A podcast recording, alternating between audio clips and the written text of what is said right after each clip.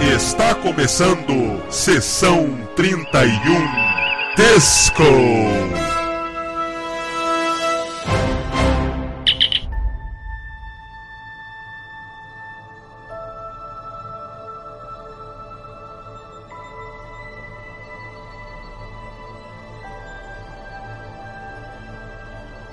Olá pessoal, eu sou o Valdomiro e estamos então começando aqui o nosso quarto Sessão 31 Disco, podcast criado para discutir os episódios da nova série, a Star Trek Discovery.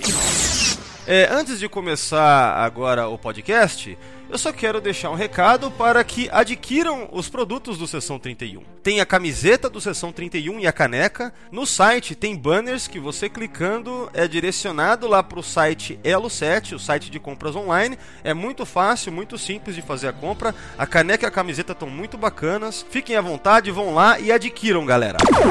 Bom, e agora sobre o podcast de hoje, os participantes são a Roberta Maná, Estamos também com o Fernando Augusto, lá do Star Trekkers, o Thiago Maldonado do canal Diário do Capitão e a Ayla Pupo. É isso aí então, galera, vamos para o nosso podcast de hoje.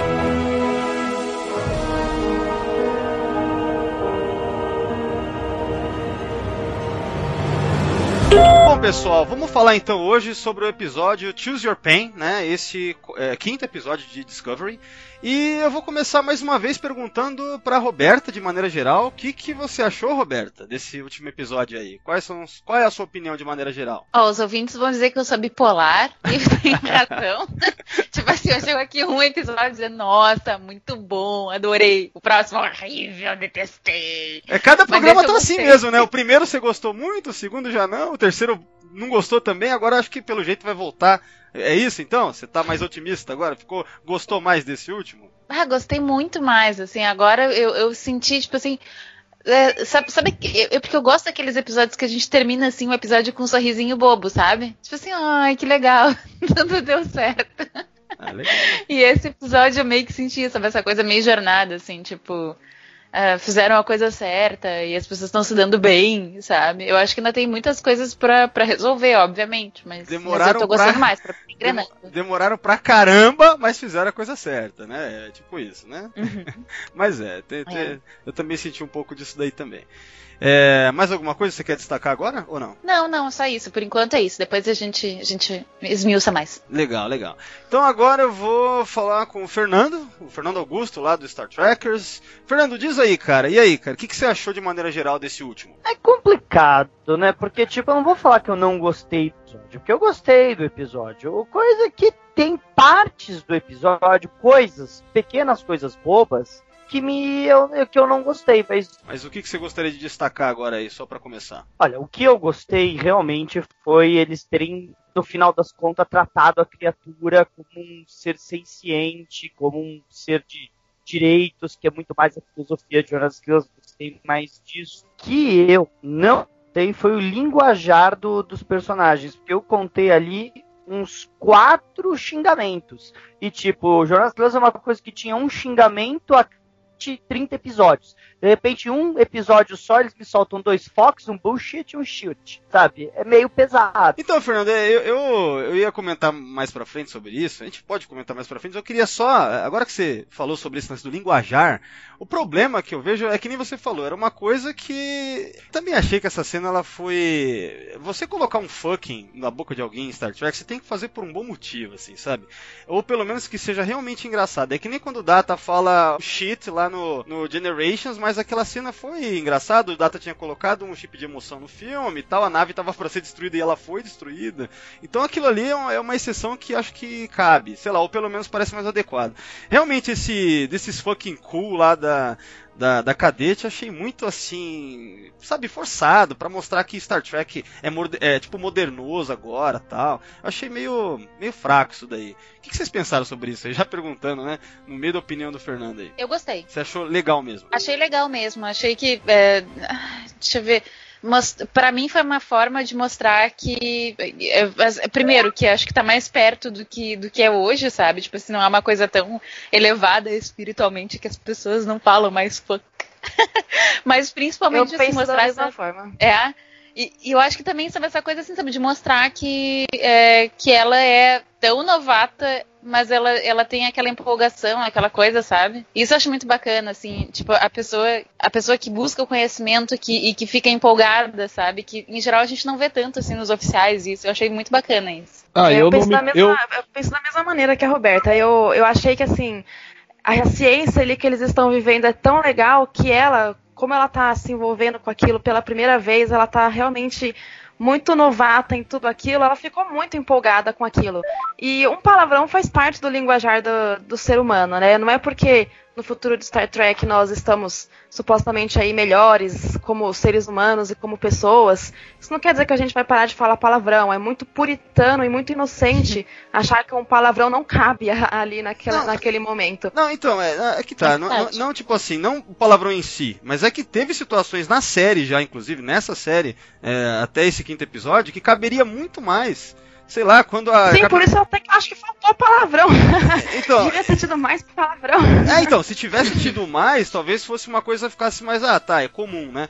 Por exemplo, a Capitã Jorge morreu, ninguém falou nenhum palavrão. Agora, porque viu lá o lance lá do, de colocar o DNA do, do tardígrado, ah, fucking cool, né? Achei meio exagerado, assim, cara. Não souberam Mas aí que tá, eu certa, acho que, tipo entende? assim, a, a gente tá reclamando aqui que não teve xingamento, que teve já, que teve quatro xingamentos em um episódio, correto? Essa foi uma das reclamações do Fernando, e eu concordo com ele, e eu tinha feito a mesma crítica no, no outro podcast. É, eu acho que seria muito mil vezes pior se ela tivesse dito, tipo, fuck you, you son of a bitch, you Dutchbag. Sabe? Tipo assim, as pessoas se xingarem dessa forma, eu acharia realmente ruim. Agora, nesse caso, ela usou a palavra fuck, que é uma palavra que, sei lá, vai ter algum peso expressivo, pra falar bem, sabe? Pra falar alguma coisa bacana, assim. Nossa, que legal que eu tô vivendo esse momento. É, o que a gente Então, não É, não mas mim. O problema do falar o fuck é que é as regras que tem nos Estados Unidos. Quando você fala, é, você pode falar um fuck por é, filme ou episódio sem sair da classificação livre. Porque se você fala mais de dois, você já saiu da classificação para 13 anos. Aí vai, Mas já quê? não tá fora da classificação? Qual é a classificação Não, não tem Discovery agora? classificação nenhuma por causa que é streaming. Mas aí então você fala, ah, então esse episódio nunca mais vai ser podido poder ser vendido pelo sistema de syndication, que foi o que fez Jornada das Estrelas ser o que é nos anos 70. As coisas mudam, Fernando. A gente não tá mais nos anos 70. Tenho certeza que se eles escolheram colocar quatro palavrões em um episódio só, eles sabem muito bem o que eles estão fazendo e quais serão as consequências disso depois na hora de propagar o episódio pelas mídias. Eles não são idiotas, eles eu sabem o que eles esperei estão oito fazendo. anos pra ver o Data falar holy shit quando a Enterprise D tava caindo no planeta, foi num filme e foi totalmente justificado porque ele era uma pessoa Foi que tinha maravilhoso. É muito bom, aquele momento é maravilhoso. né? Gênio foi, ele finalmente chegou à vida adulta. Ele falou um palavrão e a surpresa na ponte da Enterprise século 24 dele ter falado shit foi totalmente absurda. Aí vai e a Tully Tilly, que nunca fez nada, e o fala: This is fucking awesome, yes, this is fucking awesome. Parece eu e meus amigos no bar conversando: Yes, somos cientistas, this is fucking awesome. Exatamente, super natural, porque seres humanos são assim. Não Mas- é porque no- daqui a 300 anos estaremos melhores que deixaremos de ser humanos. Pera, peraí, deixa eu, só, deixa eu só relembrar uma coisa também, que em Star Trek Enterprise tinha palavrão também, não fuck, né? Mas tinha, o Capitão Archer falava, então assim, tinha ass, e no primeiro episódio ele fala ass, né? Então assim, é, esse é tipo de coisa que não é, é totalmente inédito em Star Trek. Agora, o problema que eu vejo que é, é muito, parece que é assim, ah, agora a gente é streaming, ah, a gente tem que mostrar que a gente é cool, ah, vamos colocar dois palavrões, dois fuck já no episódio. Parece muito gratuito e no momento que, cara, quando a Capitã George morreu, valia um fuck, valia um monte de coisa, eu acho, sabe? Mas aqui ficou, né, aquela coisa assim, ah, somos modernos agora, né? Eu achei isso, né? Cara, se, se a, se a Michael tivesse dito fuck, se ela tivesse dito, tipo assim, olhou a Capitã Giorgio morta e tivesse dito fuck, a gente já tá reclamando.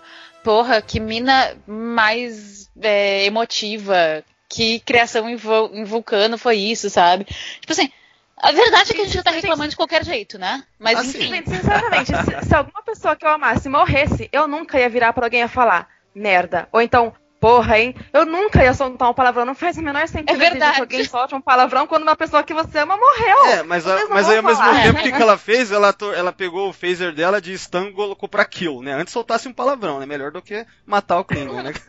Não, isso, isso, isso, acho que já é um consenso do, da, da, galera daqui do podcast da tripulação que não faz sentido, né? Que a, que a, atitude dela não faz sentido, mas eu também concordo plenamente com ela. É, bom, faria... eu, eu, não faço parte dessa, desse consenso, não. Eu acho que faz todo, totalmente justificado o impulso que ela teve de matar o, o.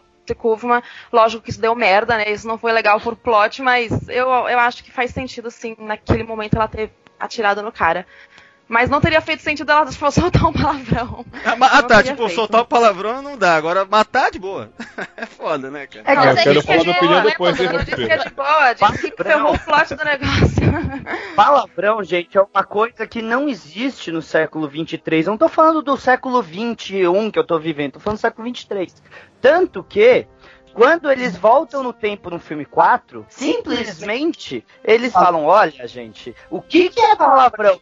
Capitão Kirk, por que a sua linguajar ficou desse jeito? É, o, é que ele fala aquele Double Dumb Bass on You, né, que ficou clássico no filme 4 e tal. É o lance lá do Sim. linguajar colorido lá, que eles usam.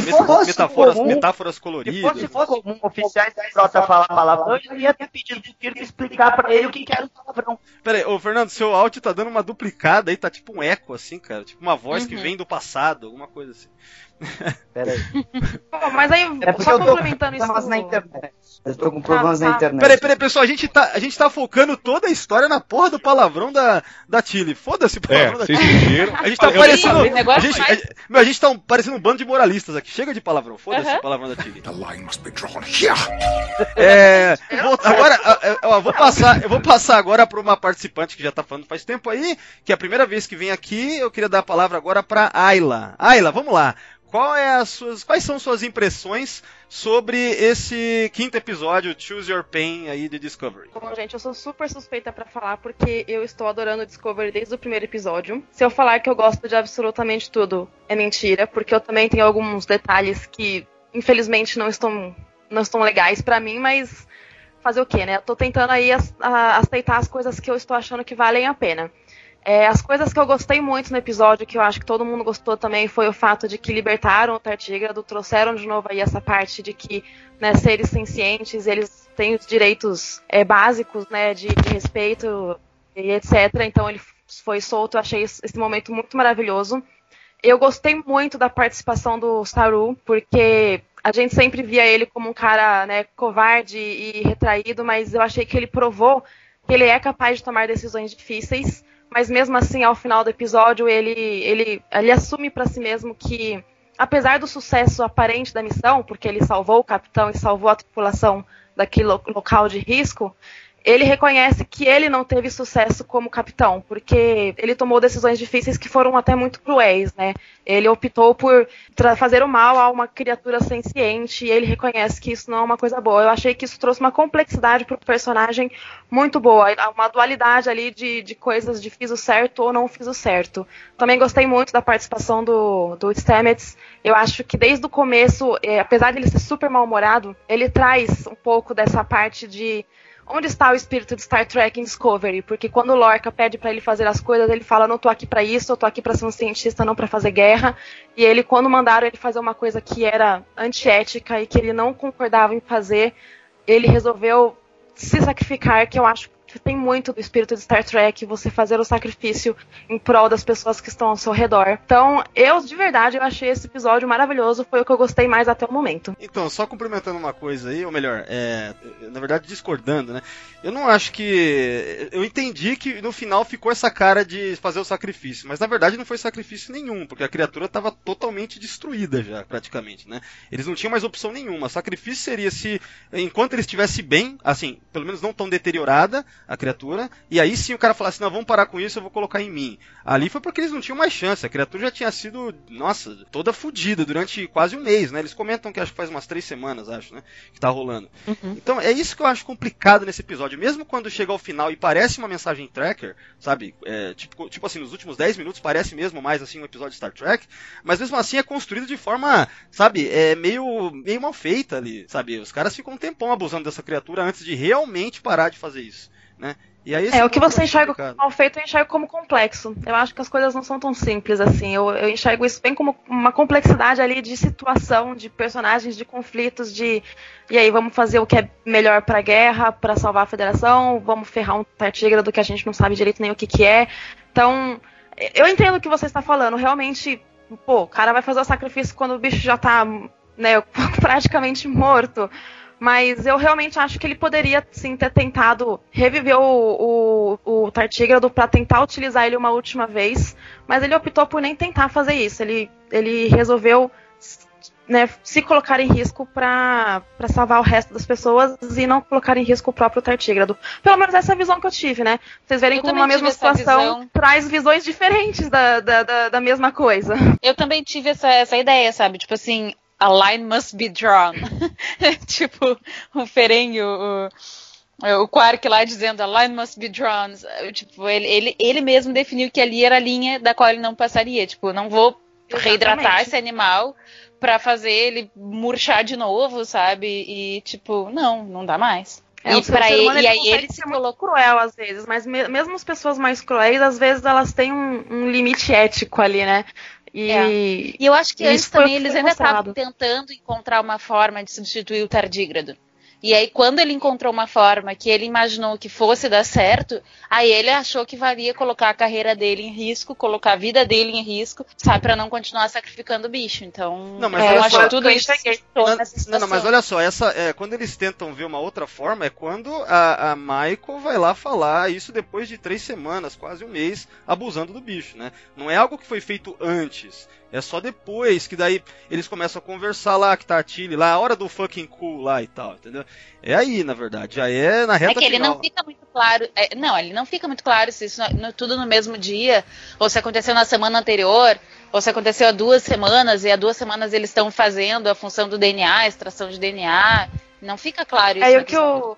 E, o que eu acho que pegou também é que muitos ali não. Ele, como eles não estavam muito ligando pro tartígrado, eles ainda não tinham a certeza absoluta de que era um ser senciente, que estava sentindo dor e etc. Depois que a Michael conseguiu convencer o médico a fazer uma, uma avaliação mais precisa, mais profunda do, do tartígrado, aí eles trouxeram aquele, aquela questão para pra frente, né? Trouxeram aquilo em pauta e falaram assim: é um bicho senciente, é, uma, é, um ser uma, vivo. Só uma coisa, ele Roberto, precisa ter, ser cuidado. O, o, lance que o Roberto falou: vocês acham que passou tipo uma semana, duas semanas da prisão do, do Capitão Lorca, tudo? Vocês acham que houve esse lapso de tempo aí? Eu não sei dizer, eu fiquei meio preso, perdida tá nessa falando? parte. É, não, toda essa parte de é, o capitão preso e eles. É, to, ou seja, boa parte do plot Não, mas não foi isso que eu digo. Não, não foi isso que eu disse. Eu disse assim que eu acho que talvez as pesquisas para substituir o tardígrado podem ter começado antes. Não, o que o, o que o Stamets comenta é que ele já tinha tentado isso antes deles terem o tardígrado. Ele, ele tinha pensado em um supercomputador e tal, que pudesse fazer os cálculos lá para usar a rede micelial, né? Uhum. É, ele fala isso brevemente ali. Mas não que fosse assim, é, que ele tivesse pensado num substituto para o tardígrado. Isso não foi discutido no episódio. Sim, mas eu acho. Mas o que eu tô querendo dizer é o seguinte: depois que eles descobriram que o tardígrado era, era, era a chave para a máquina, e aí depois que a Michael começou a apresentar essas, essas preocupações, ela deve. Não fica claro, para mim não ficou claro, se a ideia do DNA do tardígrado ser colocado em uma pessoa, ela, ela começou a ser preparada e pensada e estudada no dia que o Lorca e por que o Lorca foi aprisionado, ou se ela já estava fazendo isso com a ajuda da Tilly, do, do Stamets e do doutor antes. Não, não. É isso que eu estou dizendo. Não, pelo, é, pelo eu que é acho é mostrado que foi feito ali, depois não... que ele foi capturado, é. É, foi depois. Falar, eu acho que foi falar. feito depois, é. Eu acho que tudo que foi mostrado no episódio aconteceu exatamente naquele momento. Provavelmente um período de dois ou três dias, pouca coisa. Então, no máximo aí, eu... aí, estourando uma semana. É, é aí que eu coloco. O ah. ponto que eu coloco é esse, de que na verdade foi tudo ali muito, muito depois e que não foi nada pensando no bem-estar do tardígrado. Só a Michael, que também é uma coisa que eu acho muito bizarra nesse episódio, ou melhor, na série, é que só ela, assim, nos últimos dois, né, vamos dizer assim, só ela se preocupa, só ela, de uma nave inteira, só ela se preocupa com esse bicho, ou pelo menos um pouco. Não, né? o médico não, acho que não. se preocupou, hein? Não, não, tá Sim, vendo? Mas, não, não, mas olha só, o médico, o médico no final, ou seja, quando começa o episódio, é meio que é, é, é, no final da história toda desse lance do tardígrado. O médico também. Mas, dentro, pode falar. Se você lembrar minha crítica no último podcast, que com o Djaci você está analisando uma, uma forma de vida e você não chama o médico da nave, Agora eles chamaram. Agora, Agora, né? Então esse que é o foda, né? Agora, né? E ele também eh, não, não pergunta, ué, vocês estão usando o que aí? O que, que tá acontecendo com a nave? É estranho, cara. É isso tudo eu acho meio mal coberto na série. Talvez seja algo que seja revelado depois, não sei, mas eu duvido. É, Gente, parece- o Thiago tá horas querendo falar. É verdade. Ah, não, inclusive, peraí, é, Laila, Ai- Laila não, desculpa, Ayla, Aí, você Oi. você tem mais alguma coisa pra dizer agora nesse, nesse começo de opiniões gerais do episódio? Ou eu passo já pro Thiago? Pode passar, depois agora o resto a gente discute junto. Tá ok. Então, Thiago Maldonado, lá do canal Diário do Capitão, vai lá, cara, diz o que você achou de maneira geral em relação a esse episódio aí, cara. Bom, eu espero falar sem ninguém me crucificar, tá? Que vocês estão discutindo muito antes de discutir na hora, tá? Só queria deixar claro. Bom, eu vou dar minha visão geral, assim. Eu, quando assisti o outro episódio, que eu achei pior do que esse, esse até achei que deu uma melhorada. Quando terminou o episódio, eu fiquei com vontade de assistir o próximo, sabe? Eu quero ver mais dessa história. Mas quando acabou esse episódio, eu não quero mais ver nada, sabe? Porque o ator principal, que era o Tardígrado, foi embora, solucionou. Ele foi lá ficar feliz. Então o ator principal foi embora. Não tem mais o que ser mostrado nessa série, sabe? Foi isso o meu sentimento. Eu falei, porra, acabou. Mas assim, visão geral, assim, eu achei. Eu achei que eles estão, assim, minha visão, é um roteiro de história, eles estão com um roteiro bem merda, assim, uma história bem merda. E eles estão tentando salvar a história, sabe? Tem um, teve um roteiro inicial, e eles estão tentando salvar esse roteiro. Inclusive, o After Track, eles mesmo disseram isso. Então, assim, eu não gostei do episódio. O Lorca, pra mim, tinha que estar preso, sabe? Você entendeu? Mas ele não está preso, né? Ele está lá comandando uma nave, pelos, pelas ações dele, entendeu? Eles, pra- na minha visão, eles judiaram do Tardigo até o Tardigo, é, é, tipo, apertar o pinico, você entendeu? Dizer pinico. Aí depois eles foram pensar numa solução. E a federação inteira está atrás de uma espécie para jogar dentro de um laboratório para tipo, usá-la. Não foi atrás de alternativas. Então, assim, o que foi apresentado pra mim nesse episódio não é o Universo Prime, tá? Já vou dizer de novo a minha teoria. Eu tô esperando o Cruzador D7 aparecer até agora. Então, assim, eu acho que assim, a gente tem que, é, a gente É. tem que esquecer, é, assim, não é. Essa série, ela É, vocês repararam que a tripulação trabalha muito melhor com o Lorca fora da nave do que dentro? É O verdade. Lorca, ele mete medo em todo mundo. É, ele mete medo em todo mundo. Todo mundo fica tenso perto dele. Cara, o Lorca é um péssimo capitão, na verdade. Ele é um ótimo personagem porque ele é muito interessante como personagem. Ele é um personagem interessante agora como capitão de Star Trek, ele é péssimo, cara. Tanto é que Ele só, que... é bom, ele só é bom em momentos de guerra, porque ele, ele atinge o objetivo que se quer durante a guerra. Ele mesmo fala que ele, ele estuda a guerra. Ele não presta pra ser capitão de uma nave científica, né? E aí você pega uma tripulação inteira, que era de uma nave científica, e coloca um cara super bélico pra comandar eles. O clima da nave é de tensão, gente. Todo mundo foi o que vocês falaram. A nave funciona melhor sem ele. Não tô dizendo que eu gosto disso, mas é essa a realidade. Então é o seguinte, o que acontece? Eu, do último episódio pra cá, bom, vocês viram, quem ouviu o podcast anterior, eu detestei aquele episódio, pouca coisa pra mim se salvou, né? Esse episódio aqui, ele foi melhor que o da semana passada, mas pra mim isso não quer dizer muita coisa, certo? É, eu acho que ele começa muito mal, tem, tem diálogos ali já no começo, cada, acho que as três primeiras cenas, elas tem coisas que eu tenho problemas enormes, assim. Né? Conforme a história vai progredindo, eu acho que vai ficando mais aceitável. No final das contas, o Mud nem foi um problema do que eu achei que fosse tão grande, apesar que eu ainda acho complicado aquilo ali conciliar com o Mud que a gente conhece, mas beleza, né? Eu só acho também que o plot do capitão sequestrado e preso, ele é muito comum, ele me parece uma coisa muito já feita. Tem vários episódios aí que a gente já viu algo do tipo, se não é o capitão, é um tripulante que está sequestrado, tal. E mais uma vez me incomodou a maneira simplória com que eles escapam, mas digamos assim, isso também é comum em Star Trek, tem vários episódios assim, é, a maneira ba- boba de se escapar de um, de um confinamento, né? Beleza. Quanto a isso, nem é um grande problema. Só achei uma mesmice que a gente já tá acostumado, né? Agora sim, meu, um dos principais problemas que eu tenho acabou sendo também com o Saru, que é um personagem que até agora pra mim sempre foi muito bacana. Ele, é, essa coisa dele nem se importar com a criatura no começo, aliás, em momento nenhum, só no final, que parece que faz uma média, assim. Vai lá salvar a vida da criatura, né? É, para mim ficou muito esquisito isso daí. Ele que é uma presa, né? O Saru é uma presa e a criatura é tratado como lixo lá, como, como se fosse uma presa também. Ele não tem um pingo de empatia pela criatura em momento nenhum, né? E eles falam muito sobre, é, ah, é, será que ele é senciente ou não? Cara, ele ser senciente ou não é uma coisa, ele sentir dor é outra. E desde a primeira vez que os caras usam essa criatura, tá na cara que ele sente dor. Tá- quando eles fazem aquele, sabe, colocam aqueles nipple clips nele lá, quer dizer, quando usam ele pra fazer o salto, né, que você vê aquela porcaria furando os peitos dele, dele, cara, sai sangue daquilo, fica meio vermelhinho de sangue. E a criatura grita, sabe? Eles já viram essa criatura gritar várias vezes, ela sente dor, sabe? Não precisa ser nenhum médico para ver isso. O médico não ficar, sabe, passou um mês mais ou menos e ele em nenhum momento teve a curiosidade de ir lá ver a criatura, sabe? A impressão que dá é que é a primeira vez que ele vai lá quando ele tá lá com a Michael no início do episódio, né? Então eu acho isso muito esquisito, muito mesmo, né? Então essas coisas foram me irritando, foram me mostrando que isso daí não é Star Trek, ou pelo menos os roteiristas não sabem como é que funcionam as funções, o que, que é um médico, sabe? Me parece isso, né? Mas assim, no final do episódio eu acho que as coisas melhoram muito quando de fato é, a criatura é libertada e ali parece que há mesmo uma vontade de que ela seja livre, que ela não merece ter aquilo. Mas ao mesmo tempo é depois de você ter estuprado a criatura durante um tempão, entendeu? Essa preocupação é só porque ele, for, ele fez aquele tatu bolinha lá dele, que daí não tem mais como você usá-lo. O Saru até fala, ah, é, hidrata ela e vamos, vamos usar mesmo assim. Né? Só que como se torna, né, o Stamets vai lá e tal, não sei o que, não, não, não acaba acontecendo isso. Mas que os caras, é, a mentalidade era, vamos usar até, sabe, é, sabe tirar leite da vaca até sangrar, entendeu? Então isso daí para mim ficou muito feio assim e tal, mas de fato o final do episódio foi promissor, né? Então, assim, eu não considero uma merda o episódio, não, não é uma merda, né?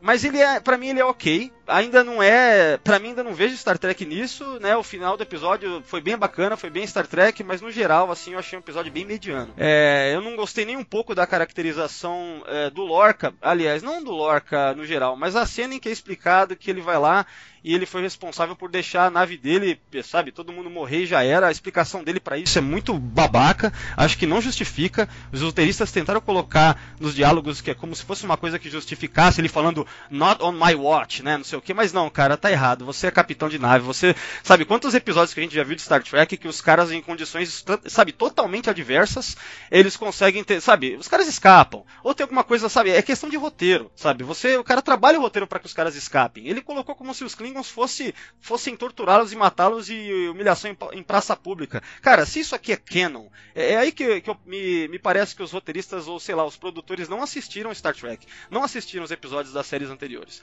Porra, na Enterprise, cara, o Archer teve várias, é, não tantos, mas te, ele teve diálogos com os Klingons sabe? O Archer marcou, acabou marcando história lá naquele, sabe, no Império, né? Como que os caras não pensarem em usar isso? Ah, não, peraí. É, os Klingons não são assim, eles vão acabar entendendo se a gente vier conversar. Então, para mim, ficou muito. É, esse lance do Lorca ter, ter abandonado a nave dele, sabe, pra, pra ser destruída e tal. Olha, ou melhor, ele destrói a nave, né? Isso aí para mim foi muito querer mostrar que, eu, que eu entendi. Ter, querer mostrar que o capitão é radical, mas não, cara, não cabe. E se a gente sabe que os Klingons já têm, ele já tem uma história pregressa com a frota estelar por conta de Star Trek Enterprise, não casa, cara. Sabe, fica muito pesado. Né? Então, tem vários problemas assim. Se fosse uma, um episódio de uma série de sci-fi genérico, acho que tá ok esse episódio. Como Star Trek, mais uma vez, não encaixa muito.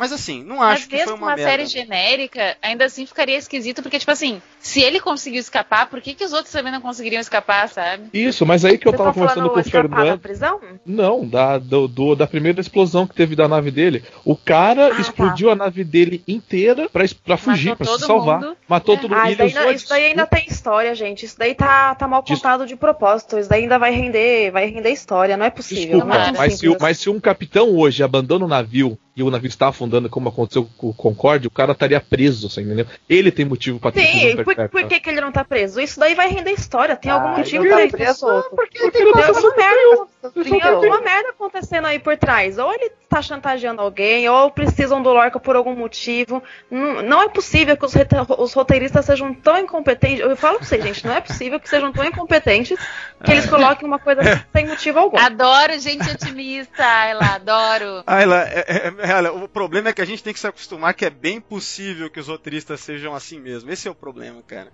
Esse é o problema. Agora, de fato, nós não sabemos o que pode vir por aí. Talvez eles enriqueçam essa história de uma maneira que faça sentido. Porque do jeito que tá aí não faz sentido. É, ficou meio largado porque o, o- o- porque assim, o que me chateou foi assim, esqueci, o Mutt sabe da história dele, você entendeu? O Mutt sabe o que aconteceu com ele, você entendeu? Tipo, ele largou a tripulação pra trás pra morrer, ele explodiu. Então o Mutt deu, deixou muito largado, tipo assim, você foi um filho da puta, e todo mundo sabe que você foi um filho da puta. Agora, qual foi esse motivo? Também acho que eles vão explorar mais pra frente. Pra mim, isso aí deve ser uma coisa bem tipo Sessão Sessão 31, bem 31 total. Preston, que ninguém sabe o que aconteceu e ficou todo mundo quietinho, que nem a Pegasus lá, viu? Eu tô achando que, eu É, tô achando que ele foi, eu tô achando que ele foi, ele, ele foi em- pego em alguma emboscada, justamente por causa da sessão 31. Ele é um capitão da sessão 31, foi fazer alguma coisa e pra não ser pego ele fugiu, tocou foda-se na tripulação. É, então, é, eu acho bem possível.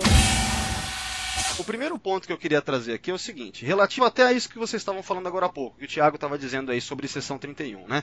Uma coisa que eu vi nesse episódio que eu acho, e aí eu gostaria de opinião de vocês para ver se, se faz sentido isso aqui, tá? Que eu fiquei pensando o seguinte: eu acho que toda aquela especulação de que a USS Discovery tá, é, é, é seção 31 e que pelo menos o Lorca é seção 31, eu acho que isso foi por água abaixo por causa de um diálogo. Né? E um diálogo que eu acho que fere muito o que, que é a Frota Estelar e a Federação. Vocês lembram é, é, quando aquela almirante tá falando com ele lá no começo do episódio? Que ela fala que todas as naves, bases estelares, colônias estão à procura de tardígrados. Então veja bem, É, eu não gostei disso. se a federação inteira tá. ca- Primeiro que a federação inteira tá caçando o tardígrado, certo? Tipo assim, foda-se o tardígrado. Vamos pegar esse bicho pra usar ele mesmo. Né? Imagine que condições que estão caçando ele. Deve ter gente que tá indo de qualquer maneira, sabe? Pra, sei lá, e se encontrar às vezes pode acabar machucando, sei lá, cara. É uma coisa muito assim, temporada de caça a tardígrados. Todo mundo tá sabendo. E já tem esse problema de, de não se preocupar com o bicho. Beleza, já, já é foda. E além disso, se todo mundo tá sabendo o motivo pelo qual tá se caçando tardígrados, é porque essa missão da Discovery não é secreta. Não é mais, é secreto? não é mais, né? Eu- é isso que eu fiquei pensando. Mas o que vocês faz acham todo, disso? A não, missão faz todo da sentido que você tá falando. Então. Tá, a missão da Discovery ainda é um pouquinho secreta, porque senão os, a inteligência dos Klingons já saberia tudo da Não, Discovery. mas Fernando, não é mais. Nessa, nessa cena, pra mim, são três furos de roteiro. Primeiro é a, é a federação é, caçando uma, uma espécie que nunca foi vista antes. O tardígrado foi dito que é a primeira vez que apareceu. Tipo, vamos escravizar uma. uma. De repente o Lorca precisa ir numa nave auxiliar pra conversar. Ele não pode usar a nave. E, tipo, se a nave ela quer que a nave fique escondida, não é mais pra nave fazer incursões loucas, a nave era pra estar no meio da federação protegida. E terceiro, eles falam, vamos procurar. Todo mundo, vamos instalar essa nave em todas. Tipo, vamos instalar esse motor em todas as naves, vamos procurar tardígrados. Então significa que qualquer espião dentro da federação já sabe que existe uma nave que pode chegar em qualquer lugar, em qualquer momento, qualquer. Tipo, acabou. Não tem mais segredo. É, Pra mim, os três furos do roteiro estão aí. Não, e eu fico pensando que é, uma das coisas que salvaria, sabe, o plot dessa série toda, de que a gente tem uma nave de, de gente filho da puta, que ninguém se preocupa com nada, o que salvaria talvez isso fosse ser em sessão 31. E pelo jeito agora não é mais. E o fato de não ser significa que pra frota tá ok agir assim, pra todo mundo agir assim. Tipo, é como se a Discovery, ela foi a primeira com carta branca pra fazer o que quisesse, aí agora todas podem ser uma Discovery. É isso, é que ficou pra mim quando essa almirante fala pra ele, né? Então eu acho muito absurdo assim, sabe? Não encaixa com Star Trek isso. Encaixa se fosse qualquer outra série. Não, não. E, outra coisa que me incomodou é que sempre quando eu estou. Todo momento, até outra série de ficção científica, quando estão em guerra, inclusive até de The Orville, tipo, estamos em guerras. Não foi falado em nenhum momento, tent- nossas tentativas de negociações falharam. Não foi falado em nenhum momento isso, cara, em nenhum momento da série. Até agora só foi falado, vamos eliminar os Klingons. Não, então. Tá, só um pouquinho, tu tá, mas tu tá esquecendo dos dois primeiros episódios? Em que eles Não. tentaram 38 vezes conversar com os Klingon. E aí eu disse, ah, tá, beleza, pode me receber na tua nave. Baixa o escudo e vai lá e destrói com a nave. Tipo, Mas beleza, mas ali foi uma batalha e, tipo, já se passaram seis meses e nunca mais foi tentado conversar. Poderia ter tido É pelo que menos uma é linha porque, de não é porque diálogo, não né? foi citado que nunca tentaram, Thiago. Você tá É. sendo muito reducionista aí. Não é porque não foi mencionado em tela que não aconteceu. Não, não, mas, mas ao É. mesmo tempo, Ayla, você não pode dizer. Eu, na minha opinião é o seguinte: se você fala um negócio desse, é, isso também não quer dizer que tentaram. Então, como a gente tá vendo uma série de TV, um filme, sei lá, a coisa tem que ser dita ou falada ou mostrada, se for algo assim, por exemplo. Até pra estabelecer que a frota estelar é pacífica. Que elas querem. Eles, Exatamente. que eles querem em primeiro lugar o diálogo. Se não, pra quem tá assistindo, assim, é, é que a gente já- assistiu o resto. Se alguém começa a ver por Discovery, ninguém vai saber que a, a frota é pacífica só porque no primeiro episódio tem aquela frase We come in peace. Mas e aí? Come in peace, mas também se qualquer coisa não tenta estabelecer a paz de novo, né? não, mas não é só É, essa tem, frase. tem- tem que ver, tem que ver também qual, qual é o objetivo final da- dessa temporada, né? Com, com a série. Porque a- às vezes o que os, os- os produtores eles estão querendo mostrar é que realmente a federação teve um momento ali de sua história em que a federação era podre. Ah, não é porque a federação ela tem toda uma, uma ideologia ali muito bonita e que ela funciona na maior parte do tempo, ela vai funcionar o tempo todo com todo mundo. Às vezes, gente, justamente é esse o objetivo dos produtores, mostrar um período podre da história da federação. Mas então, Eu não tenho como Então, saber. então, Desculpa, então, Ayla, então por que não foi me vendido isso antes? produtores é ganhar dinheiro e falar, olha, fãs de Jornada das Estrelas, grande foque, 3, 4, 5 vezes por episódio pra vocês. Esse não é o das Estrelas dos seus pais, esse não é o Jornada das Estrelas que você vai ver com seus filhos passar de geração em geração, porque eu comecei a assistir o Jornada das Estrelas com 2, 3, 4 anos de idade, se falasse a quantidade de palavrão, se fosse daquele jeito, meu pai nunca ia ter deixado eu ver. E eles estão acabando com a geração passando pra geração, porque os pais não vão deixar as crianças ver esse sabe? Não, mas não, aí eu já. Meu Ai, Deus! nossa. Não, mas mas, vamos lá, mas assim, mas só pra finalizar, no início eles falaram, a federação não atira primeiro. Ela primeiro ela conversa, depois viemos em paz, vamos conversar. E até agora não foi repetido isso, entendeu? Então assim, a última vez que eles falaram isso foi lá atrás.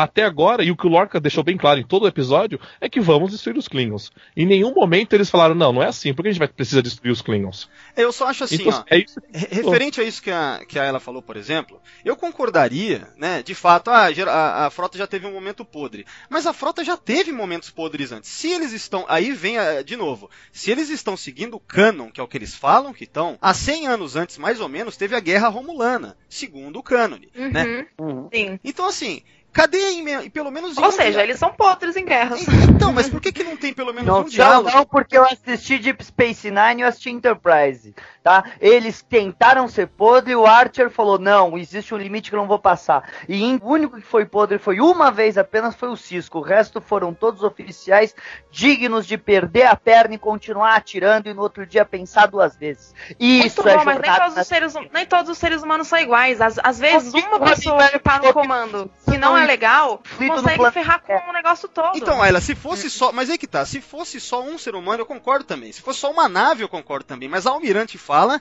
que a frota inteira, bases estelares, colônias, tá todo mundo indo atrás do bicho e ninguém tá falando de mais nada a não ser isso.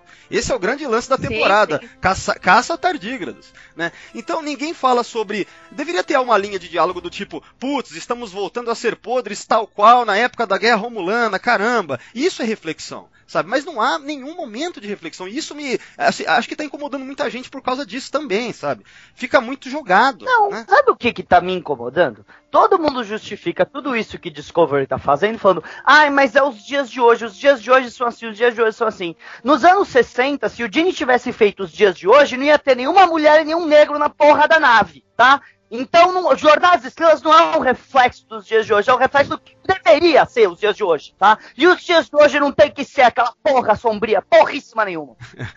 Agora respira, Fernando. Respira, toma um gole de água, Conta até porque 10. você vai infartar. E você É, não. jovem pra isso. Não, Não, mas, assim, ó, eu, mas assim, Ó, mas, ó, mas eu- mas assim, ó, só, só uma coisa. Eu sei, eu sei que o, o Fernando, Fernando. é só uma série. Não, não, eu sei que o Fernando ele, ele se exaltou emocionalmente, mas as palavras dele eu concordo em todas. É, e eu entendo. Desculpa, não consegui nem prestar atenção. É, eu, eu entendo, eu entendo o sentimento de raiva que dá, porque a gente, para algumas pessoas é assim, normal. É, sei lá, cada um tem um jeito de se expressar, mas a- as palavras eu concordo. Jornada nas Estrelas, ela é realmente é, é exatamente isso. Não é pra justificar dessa forma, na minha opinião. Né? E, e só funcionou e tem tanto fã por causa disso. Se fosse essa coisa pesadona, que não se preocupa com nada, apática do jeito que é de Discovery, acho que dificilmente seria Star Trek do jeito que as pessoas. Não, seria. Battlestar Galáctica e seria esquecido como foi esquecido Battlestar Galáctica. Seria assim, uma série que passa-se anos e tem só aí uns grupinhos, entendeu? E se esquece. Quando a série foi vendida, Ayla, quando a série foi vendida pra você, o que, que falava que a série ia ser pra você? Uma série inovadora, que exploração de novos mundos, vamos tratar com temas né, atuais. De repente a série me vem uma série onde a gente só tá falando de guerra, assim, entendeu? E tipo, vamos matar o outro, e foda-se, você entendeu? Vamos escravizar um bichinho pra matar os outros. Isso incomoda, você entendeu? Porque não era isso que eu queria, que tipo, que foi, vendi que foi vendido, não foi vendido isso, foi vendido uma outra série. Exploração espacial. De novos mundos, né, temas atuais. Tá sendo cumprido o que foi É, a colocado parte, nisso? a parte básica, né, de, de Star Trek. Por enquanto não está, mas os produtores já disseram que a guerra com os Klingons vai ser focada só na primeira temporada. Vamos Então torcer aí pra que a segunda seja de exploração. É, Só que a segunda não vai ser nada, vez, nada, nada igual à primeira. Você esquece. A primeira temporada já foi gravada, vai ser um plot só. Ser Eu sei, eu sei muito segunda- bem É- disso. eu Sei muito bem É isso, disso. mas, mas é, foi isso que a gente tava falando. É que a série foi vendida uma coisa até o último momento e agora está se tornando outra. Você entendeu? E a série de Discovery, ela retrata o que, tipo assim, uma, o, os seres humanos buscando a paz. E até agora ela só tá mostrando, tipo, vamos escravizar uma espécie para derrotar outra. É isso que é, que é, o questionamento, entendeu? Desse primeiro, Sabe dessa que primeira eu fico cena. pensando, Thiago, Hum. eu acho que a gente cria expectativas. A gente cria expectativas acerca de determinadas situações. Sim, e aí, quando as situações não se série- moldam de acordo com a nossa expectativa, porque, tipo assim, você tá dizendo, ah, eles venderam tal coisa. Tipo assim, só que pode ser que pros produtores tal coisa seja isso mesmo, eles estejam entregando isso. E a nossa expectativa enquanto público podia ser diferente, sei lá, eu eu adoro Deep Space Nine, pra mim podia ser outra Deep Space Nine, entendeu? Essa era a minha expectativa. Só que, tipo assim, o mundo não se encaixa nas minhas expectativas. O mundo não tá aí pra, pra suprir as minhas expectativas, correto? Então, tipo assim, acho que também é um pouco da gente, assim, é, é- é, enquanto espectador, parar e analisar, bom, eu esperava outra coisa, mas não é isso. O que, o, que É. me- o, que, o que eu tenho agora é bom o suficiente? Tá, tem alguns problemas, tem coisas que eu gosto, tem coisas que eu não gosto, mas enfim, acho que a gente também tem que ter um pouquinho de flexibilidade para se readaptar, porque senão, assim, todo tempo vai ter alguma coisa que não vai ser exatamente o que a gente esperava. E aí a gente pode ou se frustrar ou aprender a lidar com isso. Ah, eu só fico de boa porque tem tipo 700 episódios pra assistir, nem tenho o que reclamar, na verdade, né, cara? Foda-se. Não, é bom, eu, eu particularmente o, o que eu, o que eu gostaria de acrescentar, mais ou menos parecido com o que a Roberta falou, é que eu acho que vai ser muito difícil as pessoas que não estão curtindo muito Discovery, principalmente por conta dessa pegada mais bélica e tal. É, Eu acho que vai ser muito difícil elas curtirem a série, por melhor que ela fique mais pra frente, né? Vocês comentam muito aí de alguns erros de, de roteiro tal, isso existe em todas as séries, de qualquer lugar. Infelizmente, pl- plot hole existe em qualquer lugar.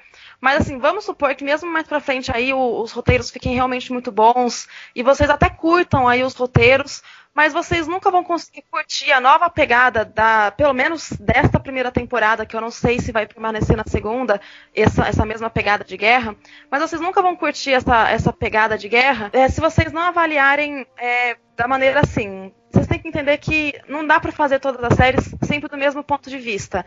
Né? É, enriquece a história de, de um universo tão complexo quanto o de Star Trek, se você pega uma mesma, uma mesma situação, um mesmo local com os mesmos personagens e você muda completamente o foco da, do- da história que está sendo contada. E a gente já viu coisas muito boas de Star Trek, pessoas muito boas, seres humanos muito bons, pessoas em situações de guerra que foram podres, pessoas em situações de guerra que foram boas, né, que optaram pela saída mais justa e mais correta. E é isso que história- torna uma história tão rica, você pegar uma mesma situação e, e mudar o foco. E eu vejo que o foco de Star Trek, da Discovery, é muito novo, ele é completamente fora da, da caixinha e completamente fora do que a gente já está acostumado. Então, se vocês não pensarem Então- por esse lado, por melhor que a série fique, vocês nunca vão curtir ela. Não, e eu acho isso muito então, triste. não, não, mas ó, Eu sabe, não acho ela fora da caixinha. Eu tô totalmente acostumado porque é a mesma ficção científica que eu tô vendo há 15 anos. Eu vi isso muito em Babylon 5, só que foi retratado de uma maneira mais inteligente, desculpa. Eu vi isso pra caramba em Farscape. Eu vi isso pra caramba em Battlestar Galactica. Eles não estão pensando fora da caixinha, eles estão copiando o que deu certo nos últimos 10 anos e, fa- e eu só acho assim, Esse- é, eu só acho assim, Fala. é, complementando isso que o, o Fernando falou, além do fato de que é um amálgama, é, sei lá, superficialmente de várias ficções científicas que apareceram nos últimos 10, 15 anos, é, mesmo na parte de se fosse considerar que nem a Ayla falou, sair fora da caixinha, a gente já viu isso muito mais bem feito na própria franquia. Deep Space Nine tá aí para provar, né? É uma, se passa numa estação espacial, muito mais diferente.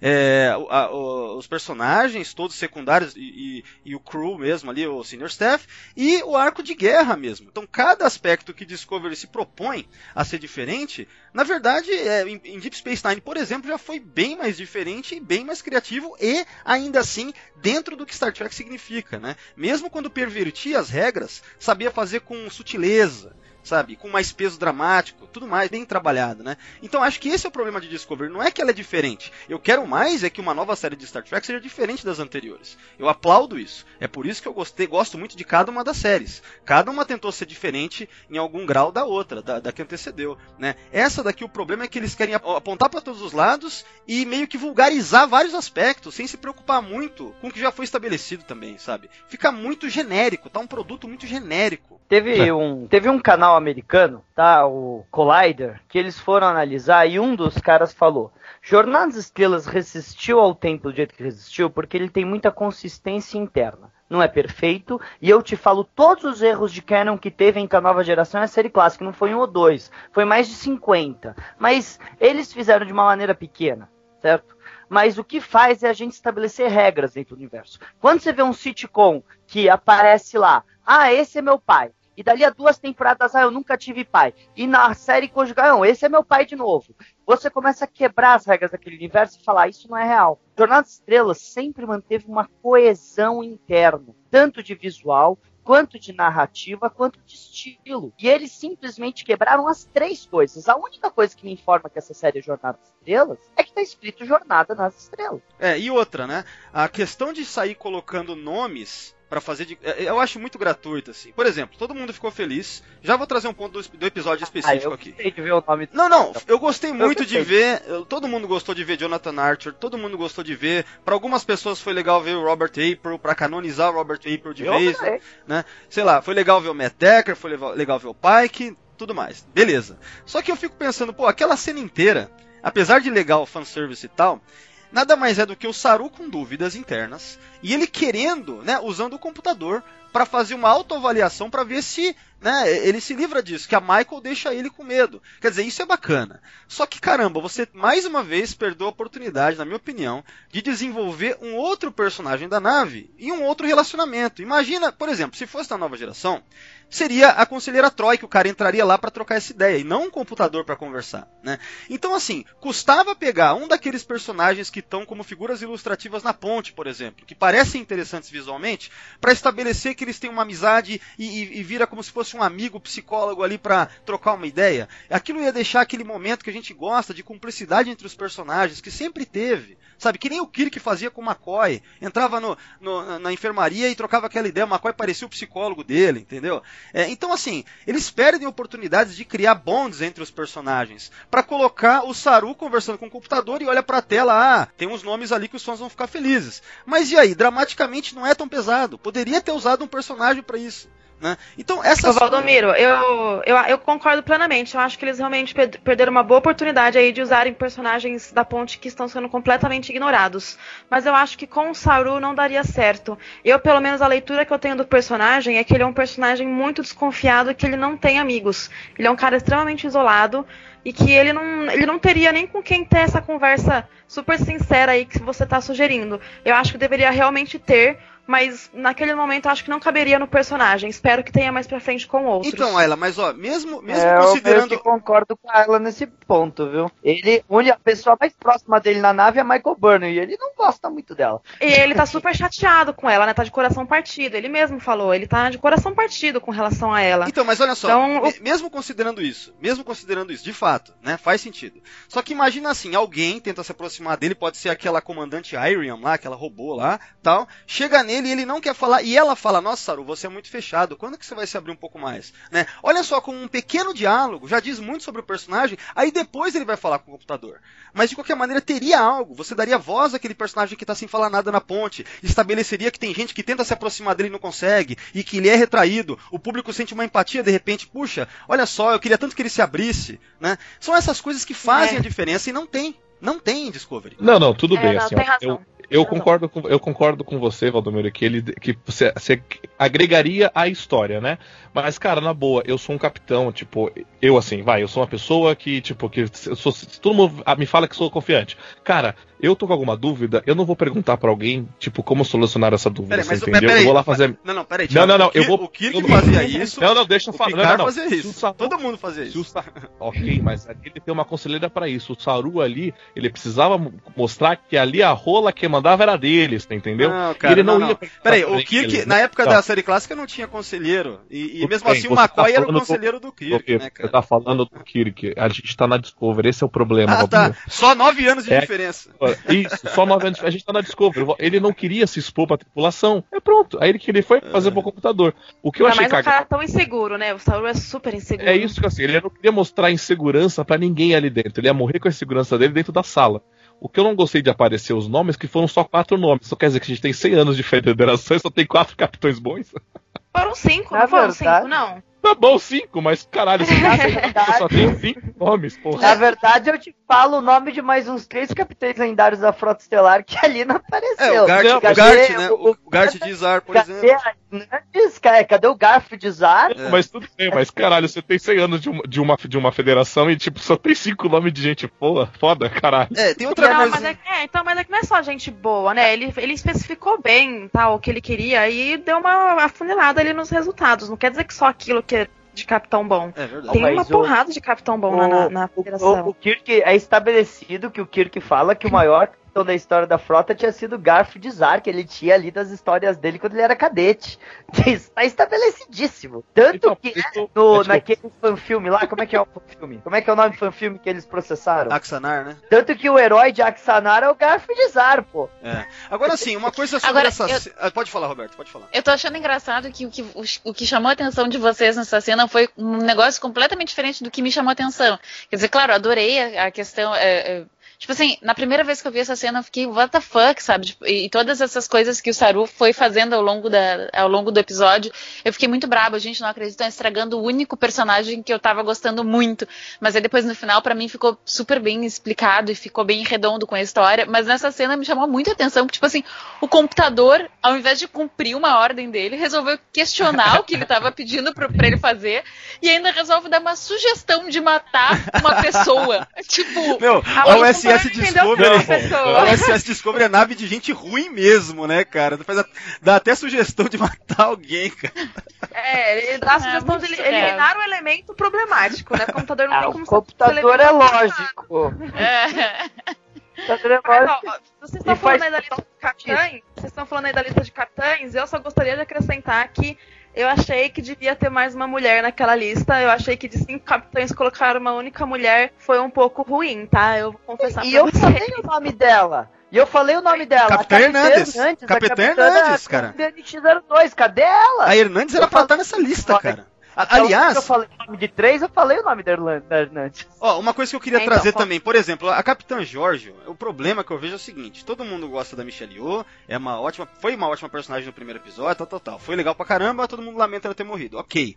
Só que nenhum de nós, ninguém aqui viu, não foi mostrado pra gente o que ela, qual é o histórico dela. Eu acho que em um dado momento no primeiro episódio, o Lorca, não, não é o Lorca, quem que fala? Alguém fala que a Giorgio lutou em, o Sarek, né? Fala, ah, a Giorgio, apesar do passado dela, tal, não sei o que, ela escolheu a esperança, né? Mas não é muito falado sobre o que aconteceu. Pra ela ser considerada tipo uma capitã foda como ela é, deveria ser falado mais sobre isso, né? A gente não tem informações. E mesmo no final, É, é quando, verdade. quando o Saru fala pra, pra Michael que ele lamenta não ter conseguido ser o primeiro oficial da Giorgio, mas por quê? O que, que a Giorgio tinha de tão especial assim? Meu, eu acho que isso aí tá muito mal construído, a não ser que mostre mais pra frente. Eu até acho que isso pode É, acontecer. não deu tempo, né? Não deu tempo de mostrar, infelizmente. Eles optaram por matar um personagem maravilhoso muito cedo. Isso, isso é uma das coisas que eu não, não curti em Ô, Discovery, Valdomiro, né? eles, eles, eles, por op- ele- eles optaram pela palavra tipo, foda-se. Ela é foda e foda-se.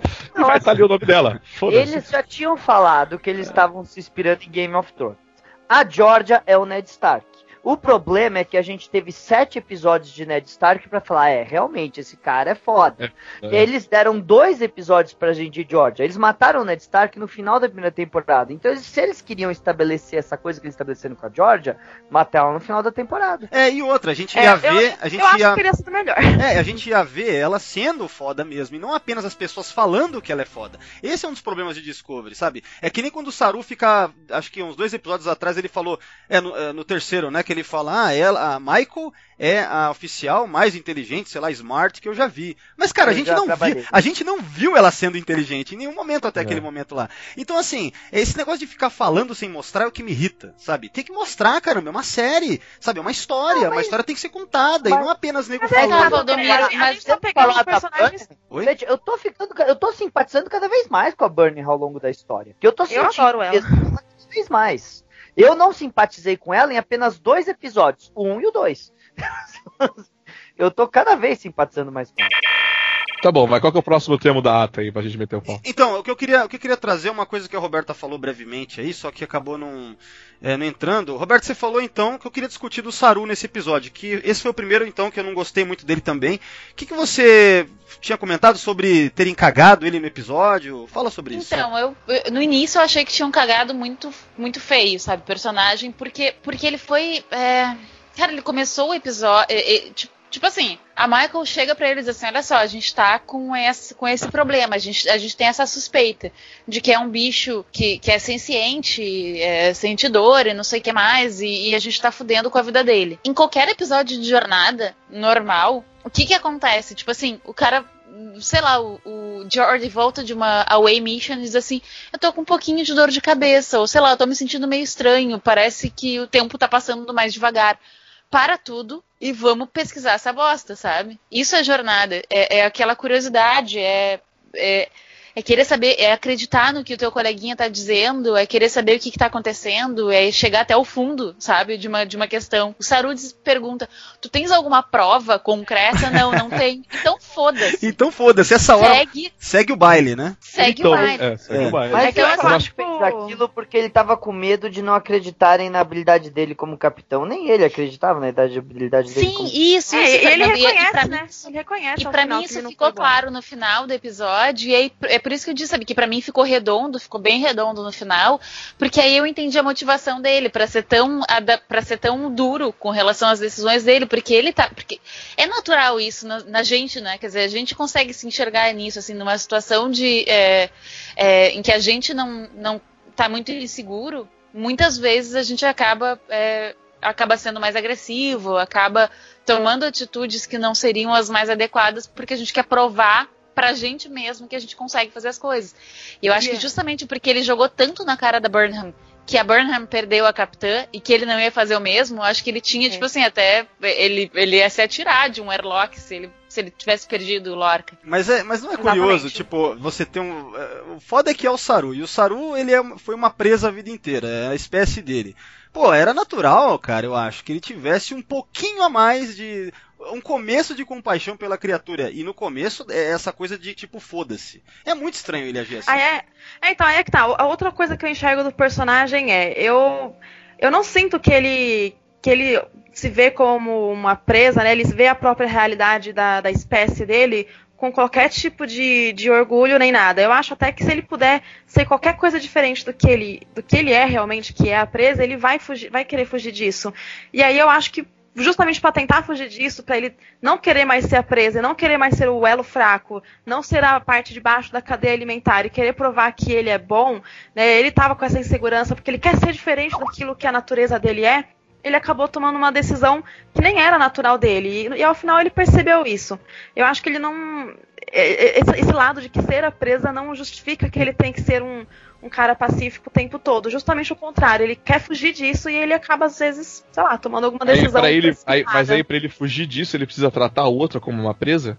É isso? É complicado. Muitas vezes, quando, quando as pessoas elas são colocadas em situações é, ruins, ela acaba reproduzindo a, a ação daquele que a oprime. Isso a gente encontra em qualquer comportamento humano e até animal. E o Saru, ele nada mais fez do que isso. Ele reproduziu um comportamento que ameaçava ele diretamente como presa. E ele falou: não quero mais ser a presa, eu quero ser agora o predador. Então, mas, mas, É, o, mas, o, mas o lance É, Star faz Trek. sentido. Não, fa- faz sentido, veja bem, faz sentido. Mas o lance Star Trek é, em dado momento, há um diálogo sobre isso e causa reflexão no espectador. Aqui a gente está inferindo coisas. Se a série está dependendo tanto de inferência, é- é- ela não está fazendo um bom trabalho em ser Star Trek, né? Porque Star Trek tem aquele momento do diálogo que o nego fala exatamente isso. Poderia ser isso que você falou. Seria muito bem escrito se fosse isso que você falou. Mas eles não colocam isso na boca de ninguém. A gente fica tentando adivinhar, sabe? E aí é o que me parece que é, eles dedicam muito tempo para coisas que não precisam, sabe? Cenas de ação, por exemplo, desnecessárias, para ao invés você ter um diálogo bacana que ia ser emocional sobre isso. Ia ser muito bacana se tivesse. É, o, o complicado disso também é que eu, eu não sei vocês, tá? Eu vou falar da, da, da, minha visão particularmente. Eu gosto de séries que são um pouco mais explicadas, exatamente como o Valdomiro está falando, que tem algum diálogo mais explicativo, né? Eu gosto disso. Mas tem muita gente que. Eu não estou falando de vocês, tá? Mas assim, eu sei que tem muita gente que quando vê séries que dá uma explicaçãozinha a mais, reclama falando que a série tá achando que o espectador é burro e que precisa ficar explicando as coisas. Então eu acho super complicado isso. Tem série que opta por dar uma explicação mais minuciosa ou até dar umas dicas pro, pro espectador captar o que eles estão querendo dizer, e tem série que acaba escolhendo deixar as coisas não, no ar. Não, mas ela... Porque na vida as coisas não são tão não, explicadas. Não, mas olha assim. só, ela, eu concordaria com você se, se a série tivesse mostrando exatamente isso que você falou. Mas a gente tem nesse episódio uma prova que não é.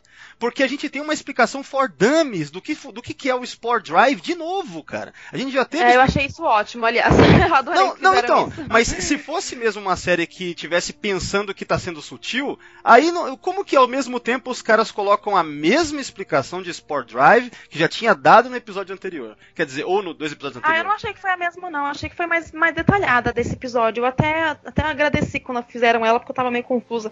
Eu achei que foi mais detalhada do episódio 5. Sei lá, não, teve, teve elementos a mais, teve elementos a mais, mas foi desnecessário no geral. Poderia ter dado os mesmos elementos a mais sem explicar de novo como funciona. Então, assim, entre explicar de novo como funciona a Tecnobabble e você colocar mais claro sobre a motivação dos personagens, eu sou totalmente mais a motivação dos personagens, que eles não colocam. É, então. É. Tem gente que tá reclamando da tecnologia. Eu vi um monte de gente, um monte de grupo de Facebook falando que o motor de esporo é ridículo e que ele não é mal, que ele é mal explicado na série. Então é isso que eu tô falando. É complicado a gente exigir uma coisa da série, sendo que a gente sabe que metade do público que vai ver aquilo vai gostar do jeito que, que abordaram e metade vai odiar.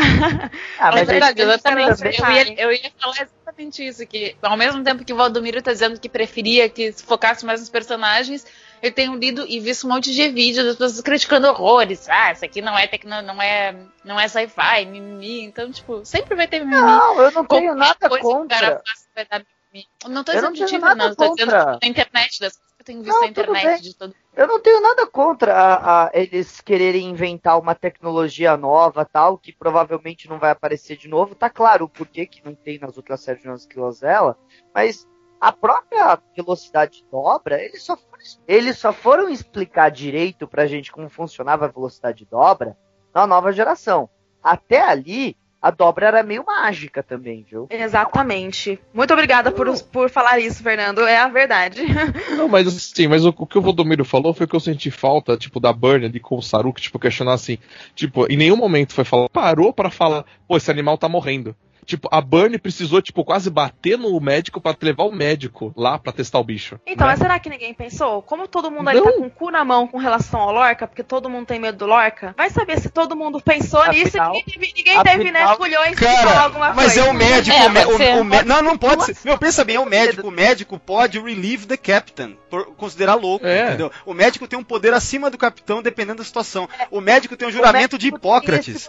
Esse médico- esse médico- O que, que é, Fernando? Pode falar. Você acha que alguém obedecer a ordem do médico se ele usasse os regulamentos da frota pra tirar? Ele não ia ser que nem o, o Spock e o Kirk no filme de 2009, que o Spock fala: Puta, eu tô contra os regulamentos da frota, eu saio. O Lorca ia pegar um phaser e começar a atirar mesmo. Aham, exatamente. Mas e aí, quer dizer. Mas não tem problema, porque ninguém da nave suporta ele. Mas veja bem, é, você mostrar que o médico não quer peitar o capitão, quer dizer, é um personagem muito covarde. Vocês querem ver a história de um médico de Star Trek covarde que não fala nada, deixa a criatura sofrer? É muito feio isso, cara. Não tem nada a ver. Por mais que o cara mate o médico, então mate o médico. Olha que momento legal, dramático. Isso ia ser uma morte que a gente ia achar foda. Porra, o médico tentou ser ético, o capitão matou ele. Meu, a gente já tá do lado do médico, a gente já tá.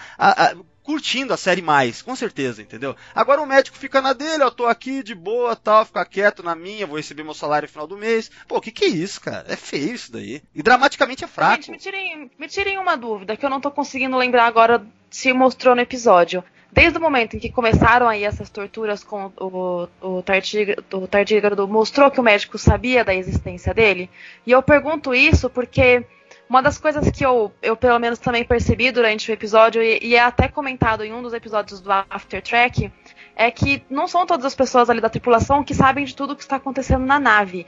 Inclusive, quando a, a Michael chama o Saru pra, pra verificar se os, os, os gânglios dele funcionam perto do, do tardígrado, ele entra na sala olhando ao redor como se ele estivesse entrando naquilo, naquele lugar pela primeira vez. Sim. Pensando assim, meu Deus, que sala é essa que o capitão nunca me mostrou? Estou entrando aqui pela primeira vez.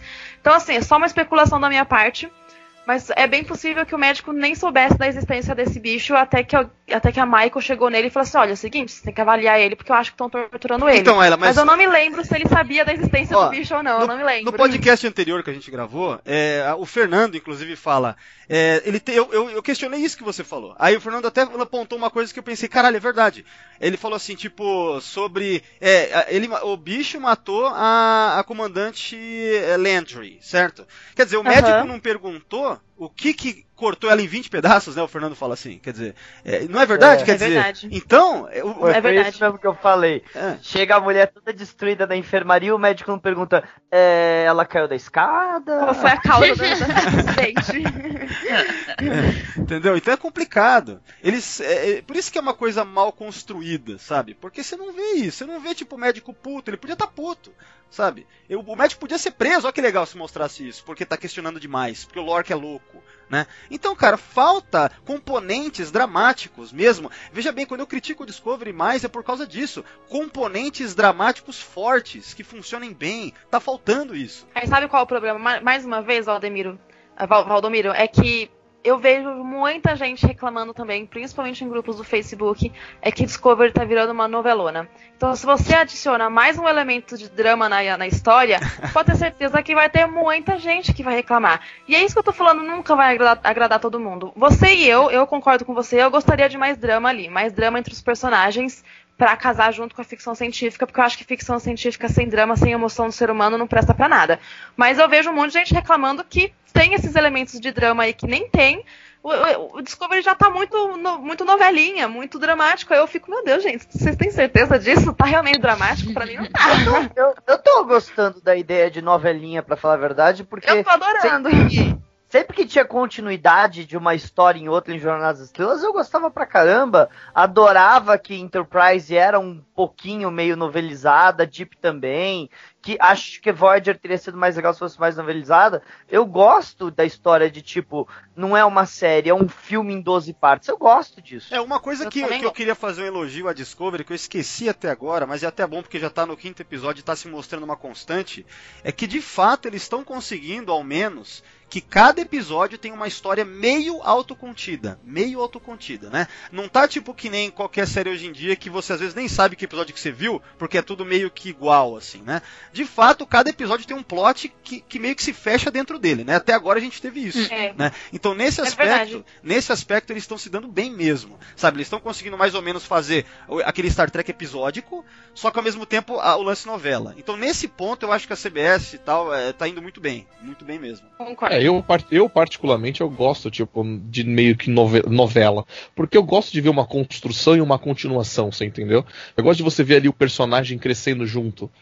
Por isso eu gosto muito de Enterprise, porque você tem uma continuidade, eles têm um arco gigantesco, só de uma. Sabe? Então eu gosto disso. Eu, particularmente, quando a galera reclama de normalização, eu não tô pouco me fudendo, porque eu gosto. Agora, eu queria comentar um lance aí, ó. É, eu, eu não gostei de dois atores nesse episódio, né? É, na verdade já estavam no anterior, só que agora que eles pa- apareceram mais, ficou mais evidente pra mim que pra mim, eu, assim, eu achei ruim mesmo. Que é o médico mesmo. Eu não gostei do ator em si. Eu acho que deve ser uma coisa mais de direção de atores. Não, talvez nem ele. Não- eu não vi nada que ele fez antes, né? Mas ele me parece meio sem personalidade. E também a Almirante lá, que eu esqueci o nome da Almirante, que ela só tem uma expressão, cara. Ela fica sempre com uma- um rosto meio parado, assim, meio rindo, Pra qualquer fala. Ela é a mesma expressão. né? Eu não sei se é, sabe, parece aqueles casos que se entupiu de botox e não mexe a cara, manja. Eu não sei se é isso, entendeu? Mas eu olhei Eu assim. só, sei que o, eu só sei que o doutor, se vocês repararem, ele está sempre na mesma posição. Tipo, tô apertado pra ir no banheiro. Ele tá É. sempre naquela posição, tô apertado pra ir no Ele banheiro. anda duro assim, né, cara? Tô apertado pra ir no banheiro. Ele anda duro pra caramba, né, cara?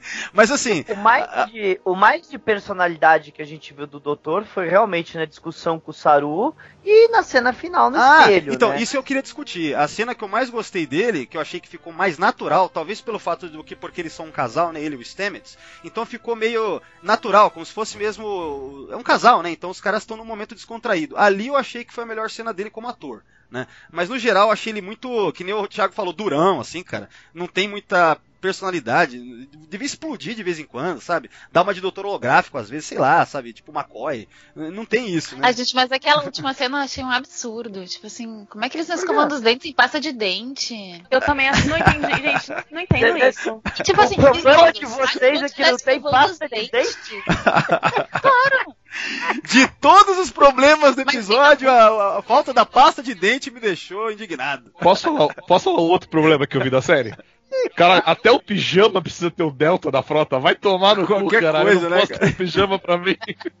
É que, meu, você tem que pensar assim, se você estiver dormindo e você, de repente, você tiver que se apresentar em algum posto de, né, do, de pode- batalha, ou nem, nem de batalha, né, pra resolver algum problema que seja, não precisa, não precisa ser uma batalha. Aí você já levanta de pijama, pelo menos já vai estar com um deltazinho É- ali, ó, é um É um semi-uniforme. pijama. É um pijama Ah, é o mais pijama do filme que o um, Picard. É, o- é os pijamas que o Picard usava era pior, vai. Que o Picard Cara, vocês não estão era bem vocês não pior. estão Ai, entendendo, cara. Isso, isso aí é pra vender bonequinho. É tipo assim, ó. É, Tenente Stamets de pijama, Tenente Stamets indo, sei lá onde. É, cada bonequinho vai ser um visual no banheiro. No banheiro. vem de pijama também, né? Acho que É, assim, situação de Não faltou Pense um Jane numa situação de emergência, saindo lá de camisola cor-de-rosa, de cetim. Não, não dá, né? Vocês não acham que faltou um selinho no final quando ele sai do negócio? Final, sei É, lá. eu, tá, eu tava torcendo. Eu, Não, eu acho que não precisava, cara. Eu acho que ia ficar. Eu acho que é legal que fica mais sutil, né? É, já tava bem claro ali, né? Ainda mais quando. Como é que chama o médico? O Dr. Culber, né? Quando ele fala assim, tipo. Ah, o homem que eu amo, não sei o quê. Não... Acho natural pra mim. Mas também É, não, não- sei se é coisa Eu não tava isso, falando pra eles se pegarem ali na pia, mas um selinho, sabe? um selinho, é. É, não sei, vai ver que os produtores, eles resolveram andar a passos lentos aí É, nesse eu- sentido, aí eu- porque se eu- eu vocês vou- sabem, Porque Star Trek já tá há 50 anos, né? Acho que precisa de mais. Eu passo bem lento mesmo, né, cara? É, então, porque, ó, você- vocês são lindos, de coração aberto e acharam a cena maravilhosa, mas me perdoem, tem muito fã de Star Trek que é homofóbico pra caramba. Então eles têm que apresentar essa novidade na série de uma forma bem, né, sutil e calminha, que é pra galera não ter infarto. Então a primeira Olha, na cena boa, deles pe- é um mas- casal. Quem sabe mais na pra boa, frente pelo que já foi, o que já foi jogado na nossa cara até agora, um beijinho ali não ia fazer nenhuma diferença pra esses Nossa, de- de- que estão se Aí, rasgando. Porque homofóbico pode, Ah.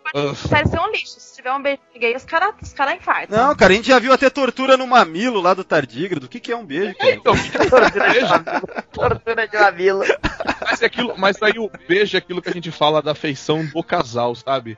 Pra mim faltou também um beijo quando o Sully encontrou lá no último filme, porque o beijo mostra o grau de intimidade, entendeu? Tipo, ele pegar Ah, do não. banheiro, tá aí, está aí. É verdade, o Sulo, Ele- quando você- viu o marido dele, não deu um, um- um selinho de oi bem, né? É, então- falta, é.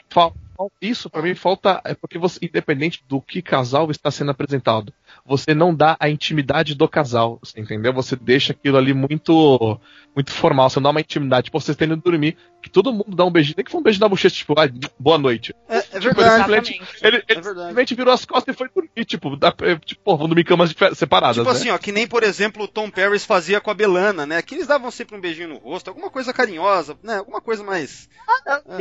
E, eu aliás, isso, isso é bem lembrado. É bem lembrado a Bilana e, e o Tom Paris que se davam beijinhos. Porque hoje eu li uma coisa fantástica na rede, que era tipo assim, mas não tem contexto pra eles se darem. E aí eu fiquei pensando assim, tá, é que eu já não me envolvo mais nessas discussões, tá? Eu nem perguntei. Não, não tenho mais paciência. Mas assim, o fato, eu achei a coisa mais engraçada que daí o cara dizia assim, não, porque não tem contexto, não sei o quê, porque estão querendo jogar uma agenda na nossa cara, mas tipo assim, gente, na época da Bilana e do, do Tom Paris, vocês lembram de tanta raiva? Cara, eu assim, vou de falar falta uma, eu vou falar uma coisa. Eu, eu acho que vocês estão nos grupos errados, porque eu, eu tô em vários grupos e eu não vi ninguém falar esse tipo de merda, cara. Onde que vocês estão, hein, meu? O que, que é isso, cara? Na verdade, eu não consigo, eu não consigo ficar discutindo no, no, no, no, no- no Facebook porque é muita coisa. Eu não consigo fazer isso. Não. Olha, É, eu não ainda, sei. eu ainda discuto porque eu sou fã, no- eu sou nova no, no, no, no- na- né, no universo de Star Trek, então eu ainda tenho gás pra isso. Mas vocês que conhecem faz um tempão, Ah. olha, nem perguntem pra vocês, viu? Porque é só estresse. Olha, olha, olha, olha depois, depois de uns 20 anos você vai ver que foda-se, sabe? Ah, Eu, exatamente, eu, tô nessa, eu tô nessa brincadeira há alguns meses, então. Eu discuti com os outros na internet Porque, tipo, se, por exemplo, estamos discutindo aqui, vocês conseguem pegar tom de voz. Então eu posso fazer uma piada e vocês entenderem que é uma piada pelo tom de voz. Aí você escreve uma coisa na internet e a pessoa, ai, como você é ignorante, mas ela não pega o, o motivo, o sentido que você tá falando, porque é escrita. É foda. É Não, complicado. Fernando, mas é que além disso também tem outra situação. Tipo assim, aqui a gente se conhece, sabe? Tipo assim, é- é- eventualmente a gente vai, vai se topar em algum evento, alguma coisa. Então, tipo assim, não tem aquela coisa da, da- do, do anonimato da internet, sabe? Tipo assim, tu vê o nome ali na internet, nem sabe quem é aquela figura. Então as pessoas elas se sentem. Eu acho que o anonimato faz muito mais mal É. do que bem, mas enfim. Ah, É, sei então lá. acho que as pessoas se sentem muito livres, sabe? Pra, pra serem escrotas mesmo. Não, é não, fala, fala aí, ó. Tia- Tiago e Fernando, se um falar merda do outro aqui, ó, é porrada no próximo evento aí, cara. Imagina. é, se qualquer um de vocês falar alguma besteira, a gente tem liberdade pra dar um chega pra lá e falar, ô cara, isso daí não tá certo. Sem, sem criar briga, né?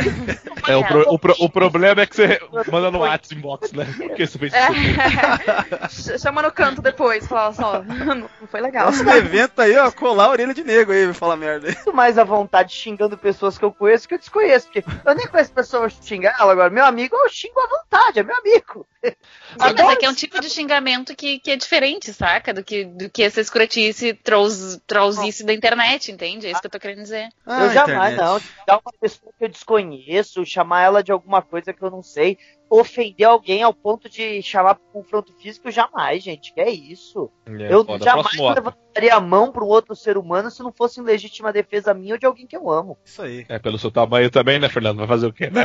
Olha que coisa. Aí, ó. Vamos resolver isso no próximo evento aí, ó. Queda de braço pra começar, depois a gente parte pra pancada mesmo. Eu tô, eu tô cabeçada no joelho do outro, Joe. Ó, pessoal, agora, continuando essa cena do. Vamos comentar sobre ela, essa cena final, né? Então tem esse lance do casal tá? O mais intrigante é a última cena. Só vou colocar aqui, acho que vocês já devem ter visto um monte de especulação na internet já nesses dias, né? Algumas. E aí, é o próximo episódio. Será que já é o próximo episódio do universo do espelho? Porque ali parece que é isso, né? É, Ele olha pro espelho, ele vai embora e tem uma figura dele lá do Stamets sorrindo meio esquisito pro espelho. Eu acho, muita gente tá achando, né? Que já é o lance do Mirror Universe que vai entrar aí. O que, que vocês acham? Eu acho que ainda- é com certeza. Ah, eu não acho. Eu, eu acho que Não, vai assim, demorar um pouco. Eles estão deixando o, o. no ar, né? Que o universo. A gente sabe que o universo ele vai aparecer, eles estão deixando Vai. no ar. Mas eu acho que vai demorar um pouquinho pra gente descobrir se esse Stamets é o do universo do espelho ou não. Sabe Mesmo Eu acho que vai vocês- demorar. Vocês viram no After Track a cena do próximo episódio ou não? Nem vi. Eu não, Não, vi, eu não cheguei vi lá. ainda. Vocês vão da É Burn, da, basicamente, da, do é- refeitório? É a Bernie conhecendo o cara que tava preso no refeitório e Então, era isso que eu ia falar. Mas pode falar, desculpa, vai falar. É, você pode ver que eles não estão ali no universo do espelho. Então, é isso que eu ia falar. Eu acho que não vai ser o universo do espelho, porque eles ainda vão construir a chegada no universo espelho. Lembra que eu tinha falado que eles vão trocar? A nave está trocando de dimensões, por isso que ela dá aquela contorcida. Então, assim, eu acho que eles vão construir essa troca de dimensões e aí vai cair no universo espelho. E aí talvez o universo espelho eles caiam, seja o final de algum episódio, eles caem no universo espelho e aí o próximo seja isso.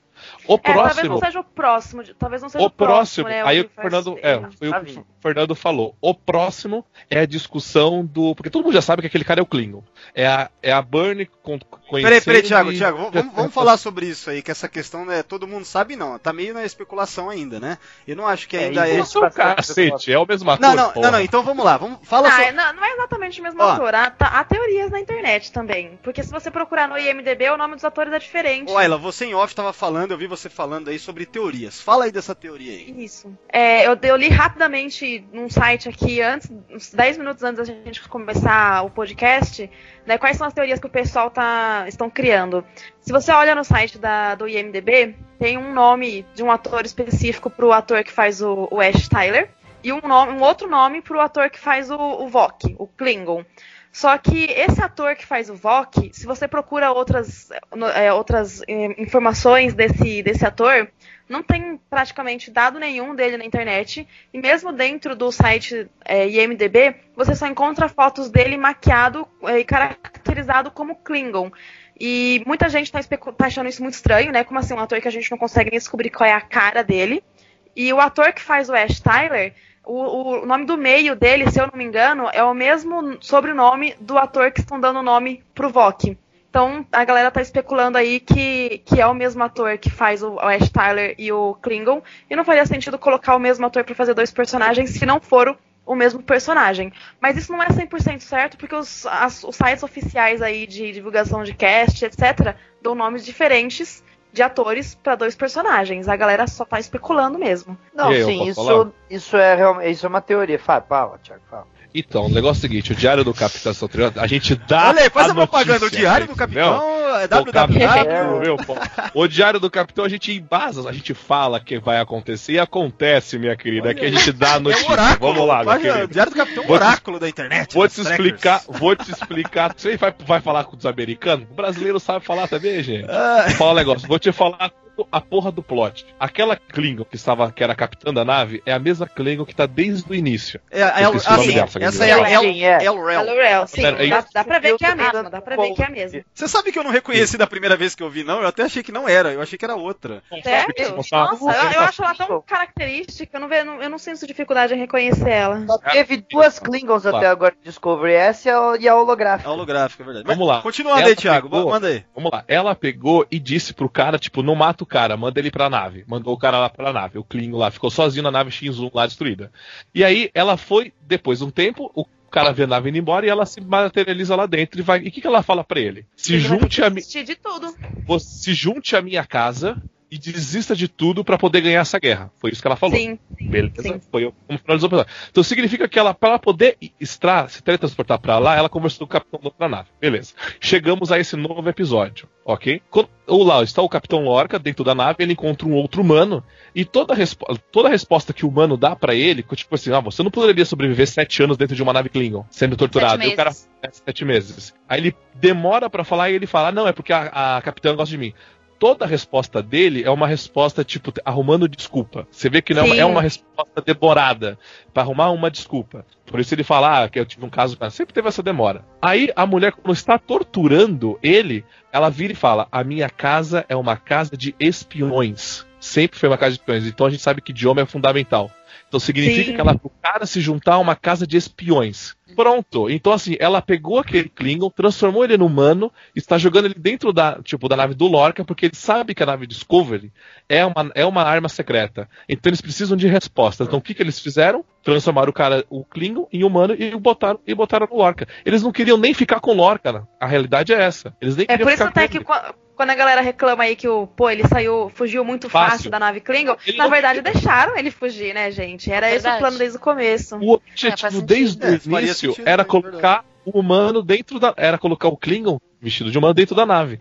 E o vídeo que foi mostrado dentro, é, lá no After Track, que foi lançado aí depois, quando a Burnie cumprimenta ele e ele fala uma frase, a Burnie lembra exatamente da frase que ele, tipo, uma coisa que aconteceu quando a Jojo morreu, que ele tava, você entendeu? E aí uma coisa que dá um gancho pra uma outra coisa. Quando o Sarek jogou o chakra dele dentro da Não, Burnie, a Catra, Burnie- Catra, de novo, hein? é, Catra, Catra.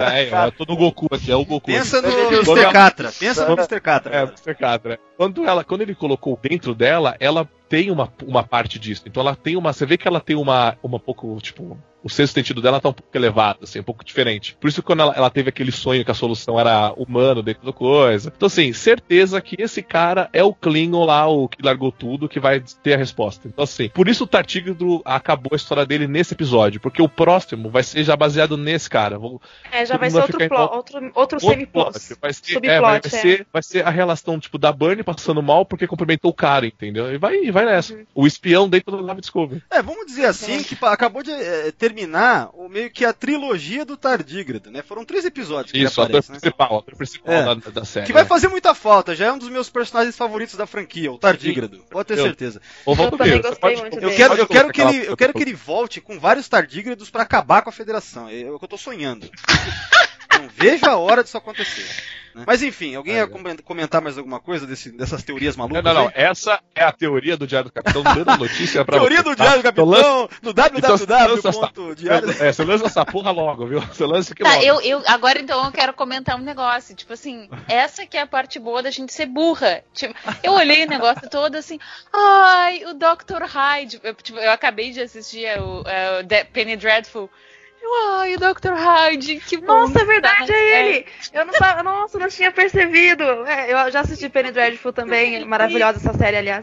Sim, Posso falar eu uma coisa? de paixão, o Dr. Hyde, eu sou apaixonada por ele. Daí eu fiquei muito contente, tá? Só fiquei contente com aquilo e agora já sei tudo que vai acontecer.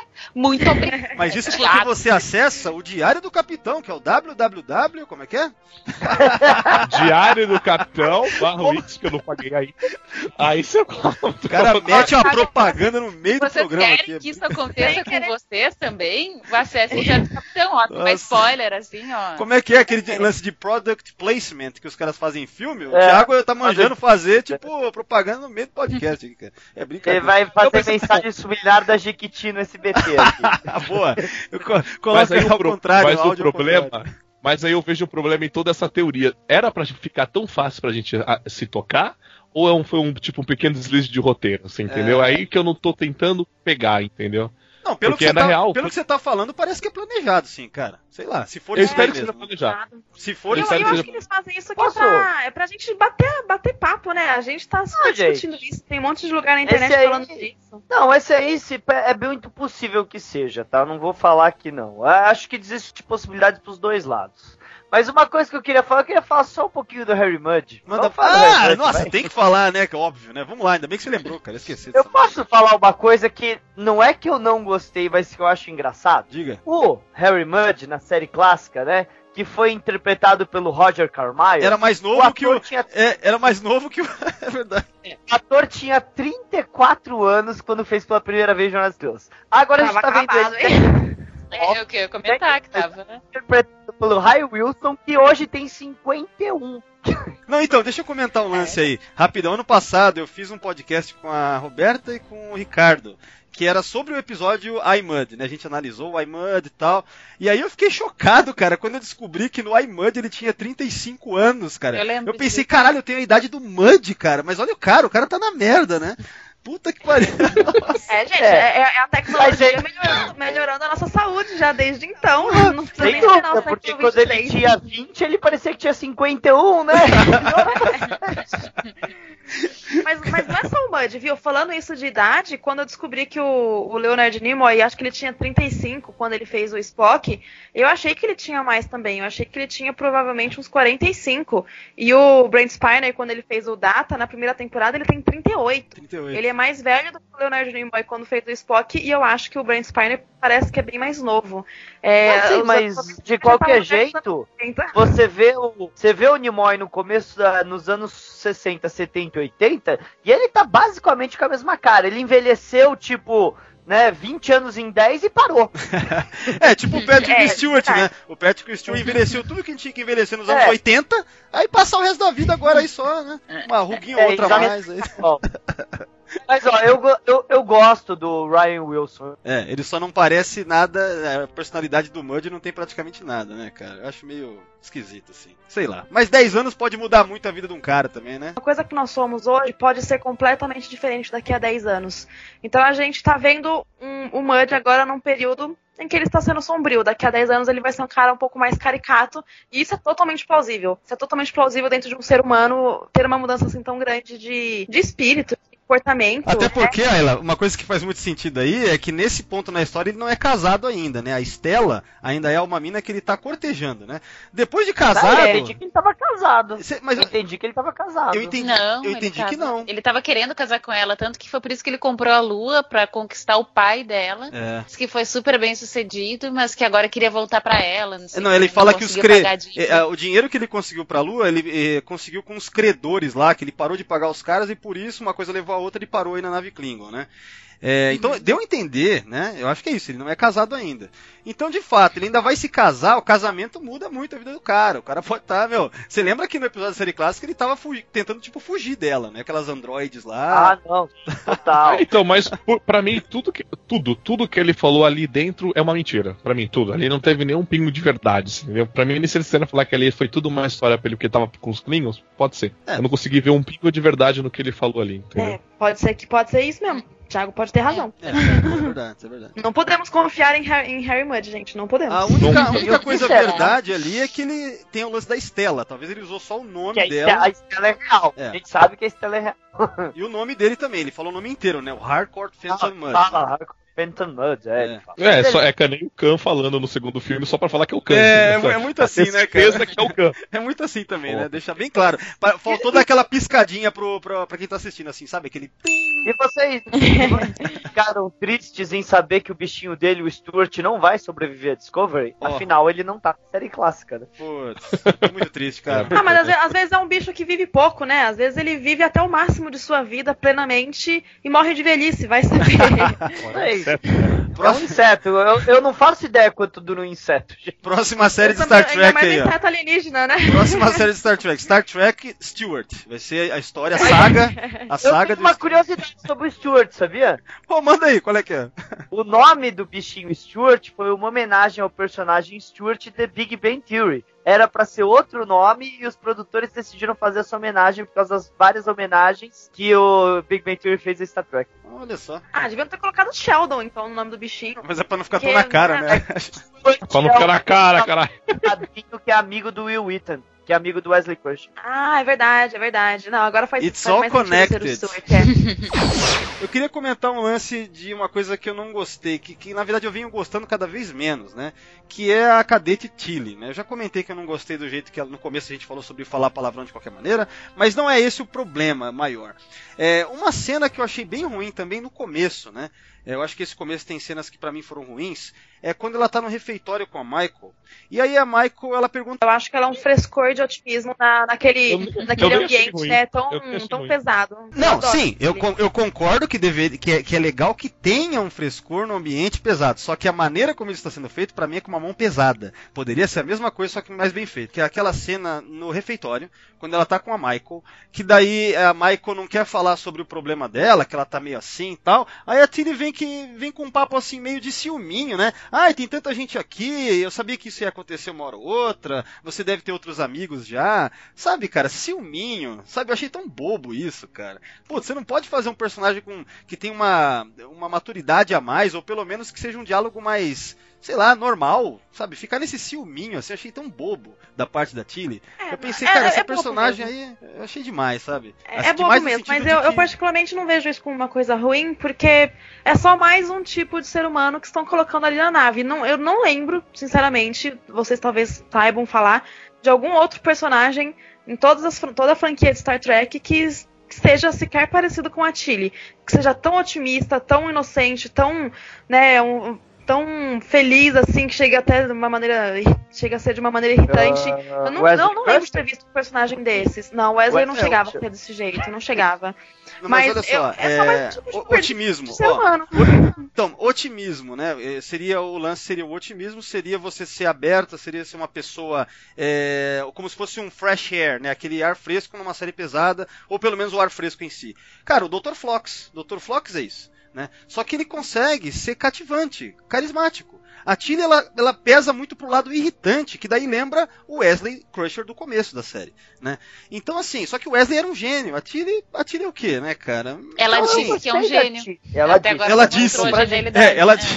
Ela, ela disse, né? Nessa Ah, série as pessoas né? só falam que Eu juro pra vocês que essa é a primeira vez que eu vejo alguém não gostando da Tilly. Todas as pessoas com quem eu interagi, mesmo na internet, muitos grupos, a galera no geral gosta dela. É a primeira vez, eu tô até espantada de tanta gente não tá gostando dela aqui.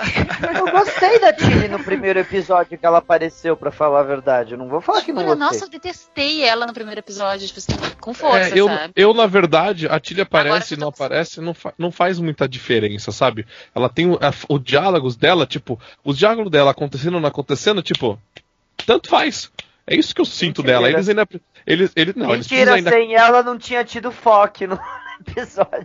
Ah, é a grande contribuição da personagem. Então, mas assim, eu acho que a Tilly eles ainda precisam crescer mais ela, assim, entendeu? Eu acho que até agora ela tá sendo um é. personagem muito ainda muito apagado, assim, entendeu? Muito, tipo, vai falar alguma coisa, fala merda, sabe? Então, tipo assim, eles precisam melhorar essa Mas personagem. sabe, sabe o que, que eu acho curioso, assim, nisso? Porque eu vi, um, acho que foi no primeiro é, After Track, ou no segundo, enf- no segundo, claro, né? porque foi quando, ela- quando ela apareceu. ela apareceu. A atriz, ela estava comentando que ela queria que, a, é, que já, a personagem ela tinha características especiais, digamos assim, tipo de roncar, esse tipo de coisa, assim, mas que ela queria que ela fosse mais é, diferente. E aí foi ela, a atriz, que decidiu que ela ia ser super falastrona e chata, basicamente chata, do jeito que eu a via nos primeiros episódios como muito chata, sabe? Tipo, fala, fala, fala, fala, eu não ia aguentar ficar perto de uma pessoa assim.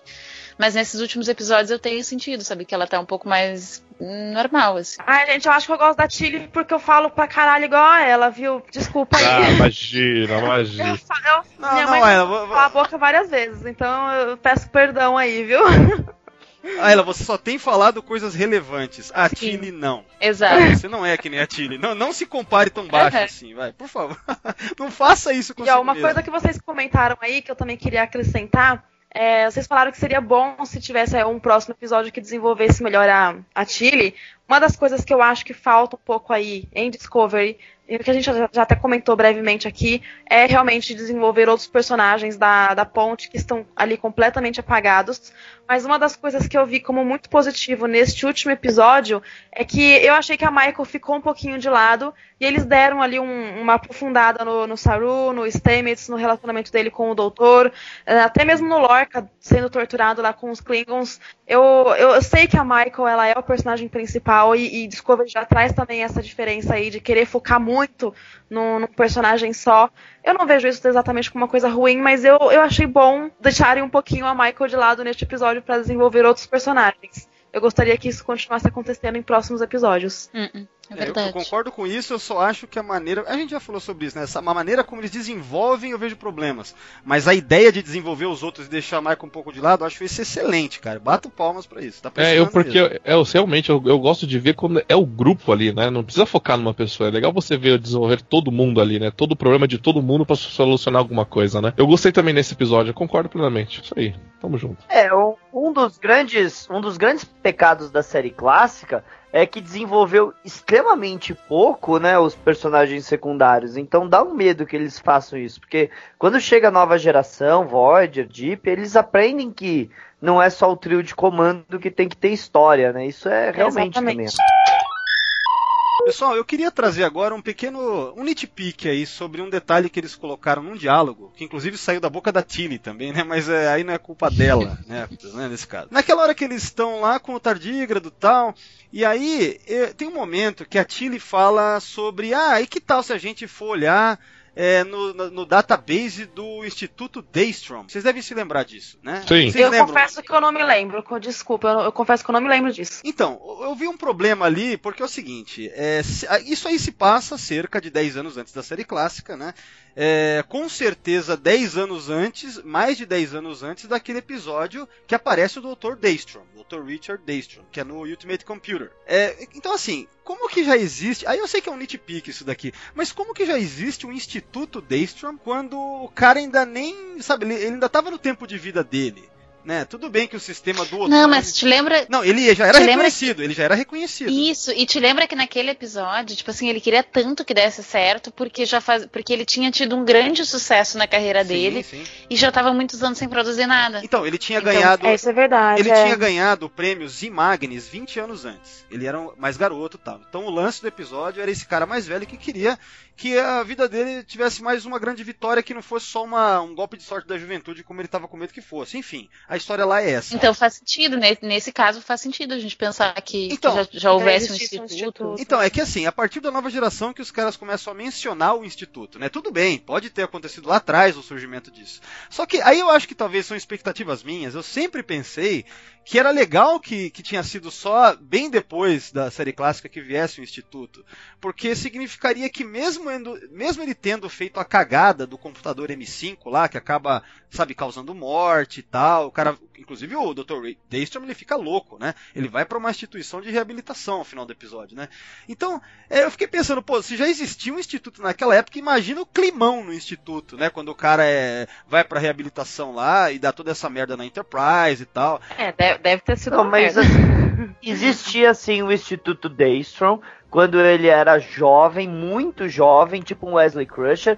Ele desenvolveu o sistema duotrônico e que foi uma puta revolução, fundou o instituto. E aí que vai, nos próximos 20 anos ele fica tentando recriar. Não, mas Fernando, a- a- Fernando, a na- na- no Ultimate. Computer não tem informação de que já existia o instituto. Tem? Não tem, cara. O instituto. Ô, Valdomiro, mas assim, você, você É, não pode pode, vezes, você não pode instituto- o exigir. instituto pode não existir, mas que ele deixa muito claro que ele foi um gênio Sim, sim, jovem, coisa. Não, por- isso que não, ele assim, Por isso que eu tô colocando que é só um nitpick meu, entendeu? Não é nada que eu vejo como É, um problema então. sério, né? Eu só É, então, tô é, dizendo é que. se, se você for exigir coisas que nunca nem foram estabelecidas no canon da série, você vai acabar ficando É, maluco, sim, meu. sim. Né? Não Por- foi mencionado, dane-se. Não É, foi mencionado, foi. agora foi, agora é canon. É, o foda, o foda Não, é que eu fico pensando mesmo que, pra mim, né, aí eu- é, sabe aquela coisa que a gente fica pensando, né? Eu sempre pensei que era legal que o Instituto viesse depois, sabe por quê?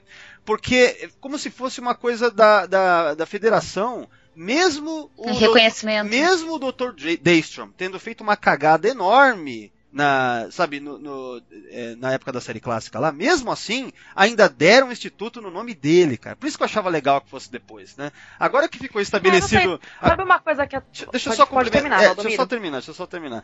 Agora, quando fica estabele- é, estabelecido que já tinha um instituto, aí eu fico imaginando assim, os caras, puta, que merda, agora já demos o nome de instituto o nome dele, né? Caralho, pô, que bosta, hein? Então, é, eu, eu sei que isso é uma coisa minha, expectativa minha, sabe? Mas eu achava bem melhor antes quando eu achava que isso tivesse vindo depois, porque só foi citado na nova geração, entende? Mas é, é só uma, Sim. um pensamento aí.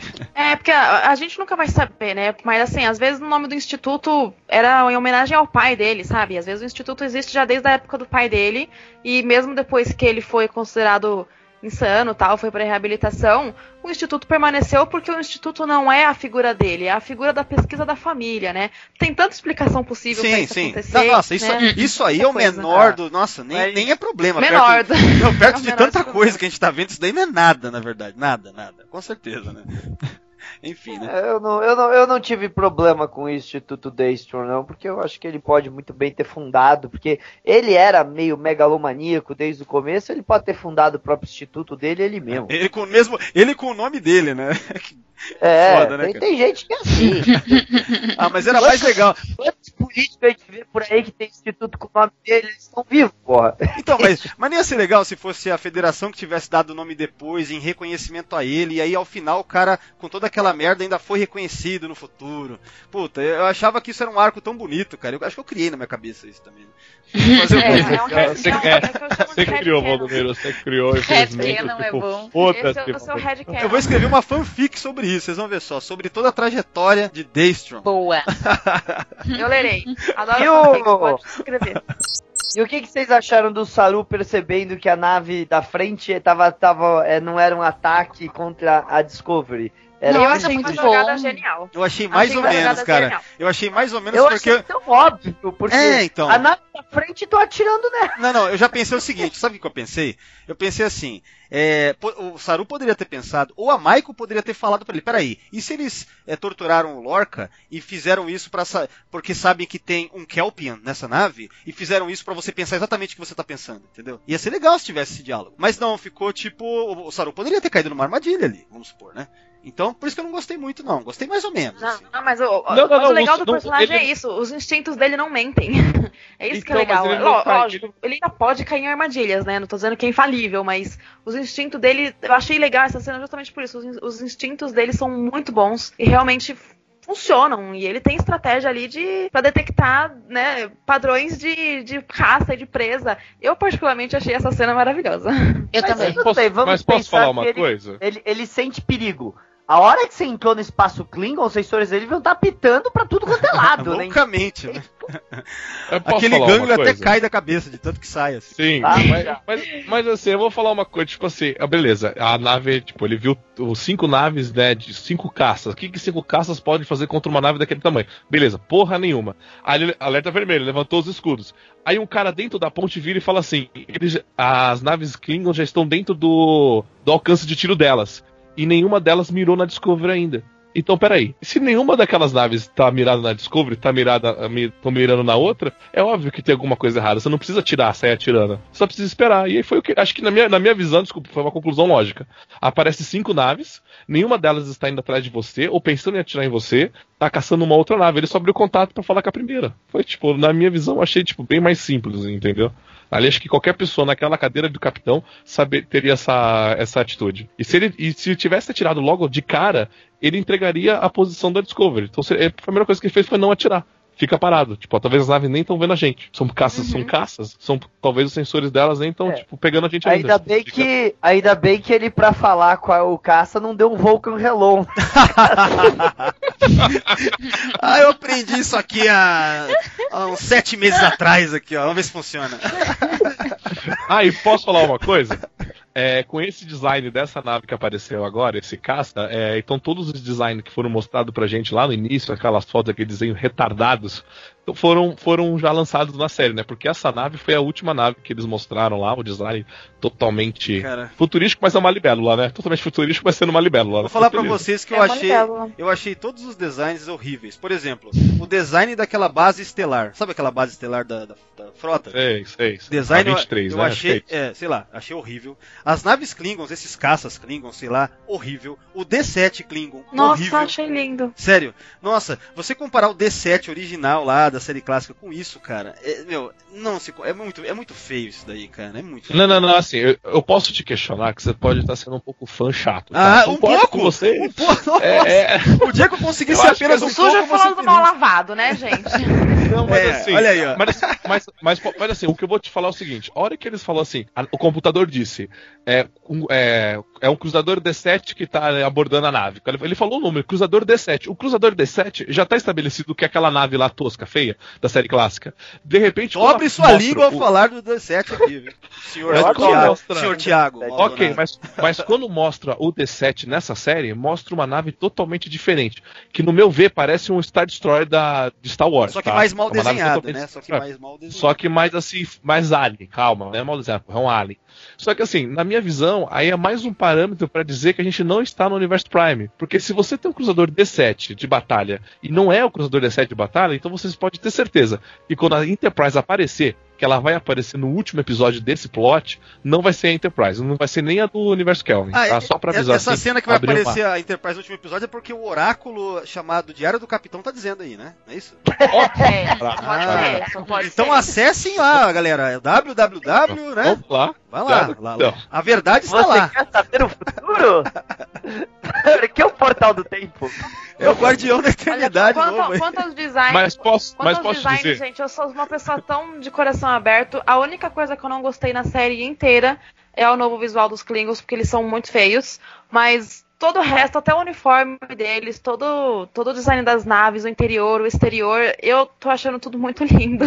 Eu também. Tem, mas, vai, mas está lindo, realmente tá tudo muito Eu acho que bacana. assim, ó, tá tem gente, que é, tem gente que é Só mais. não encaixa com porra nenhuma. É, só não encaixa É com nada, né? E tem gente que é mais ligado em design por questões de gosto pessoal, é, é, preferências artísticas. É. Eu mesmo, né, cara? Ah, eu, eu- eu sou desenhista, sei lá, eu reparo muito em detalhes, cara. Eu sempre gostei da consistência visual do universo Star Trek. E agora as coisas estão indo tudo pro, pro, sabe, já era, chutar o balde, né? Então é, é tão chato. Eu, por daí, né, exemplo, cara? eu, É complicado você falar, olha, tem um cruzador Klingon D7 em cima e ele não ter o mesmo formato de um cruzador Klingon D7. É muito complicado mesmo, não é brincadeira. E outra coisa, o visual dos Klingons, você bate o olho em qualquer nave Klingon que apareceu em Enterprise, na série clássica, na nova geração, em Voyager, fala, isso é uma nave Klingon. Se vocês nunca tivessem visto o episódio e vissem essa nave, vocês iam falar que é uma nave Klingon? Qual nave, Fernando? Os caças pequenininhos ou as maiores? A grande, que, que pega o, o Lore Putz, eu, não- Me eu nem me lembro dessa grande, então eu não sei falar. Não sei. Me pareceu muito mais um, tipo, um gen radar verde do que um Klingon. E é verdade, ó, o design do caça Klingon ele não tem nada a ver com o design da D7 desse episódio também. Não existe uma consistência visual nem entre as naves Klingons dessa, dessa série aqui. É muito estranho. É, eu confesso que eu achei o visual da nave do- dos caças bem, bem estranho. Eu não achei que tinha cara de, de Klingon, principalmente porque ele lembra muito um inseto. E eu sempre associei naves com aparência de inseto aos cardassianos. Então, eu achei que não tinha nada a ver com os Klingons, mas pelo menos eu achei que era uma nave bonita. Mas, no geral, as outras naves Klingons que eu me recordo de Discovery, eu achei que tinham cara de Klingon, porque elas tinham aquela ponta, né, que é uma ponta fininha, e aí na, na frente ela faz uma bolinha gorda. Não sei nem explicar. Olha como eu sou boa de design, hein, gente? Não sei explicar. Bolinha gorda. Muito É. Gostei da descrição. Mas eu achei que as outras naves Klingons, no geral, elas, elas tinham ali, sim, um. O, pelo menos a base da- de uma nave Klingon. Menos esses caças aí que foram realmente, pra mim, parecia mais cardassiano que Klingon. Uhum. É, mas é, é uma, são coisas de gosto. Por exemplo, eu reparo muito em questão de nave, navios, de uniforme, porque eu gosto muito, tipo, tática de, de ataque. Eu, eu acompanho muito isso, assim, entendeu? Na minha vida da área militar. Então, quando eu vou ver, eu vejo a série Discovery, eu vejo isso, entendeu? Eu meto até, pô, até hoje, na manobra que o Hiker explodiu a Enterprise D, caralho, eu brigo com. Até hoje eu falo, se não tivesse deixado na mão dele, não teria acontecido aquilo, mas tudo bem, vamos lá. Viu, pessoal? É, eu acho que vale a pena agora a gente partir para considerações finais, tá? A gente falou bastante já, então vou perguntar para vocês aí, como eu sempre faço, tá? Sobre opinião geral novamente, considerando depois de tudo que a gente conversou, se mudou alguma coisa, enfim. Então, em primeiro lugar, eu vou chamar aí, deixa eu ver. Ah, novamente a Roberta. Diz aí, Roberta, considerando ao final aí sobre esse episódio. Tá, é. Eu tô me sentindo spoilereada, tá? Com esse negócio. Isso é culpa do Thiago, hein? Muito obrigada, Diário do Capitão. Muito obrigada. Estamos aqui à disposição. Ai, cara.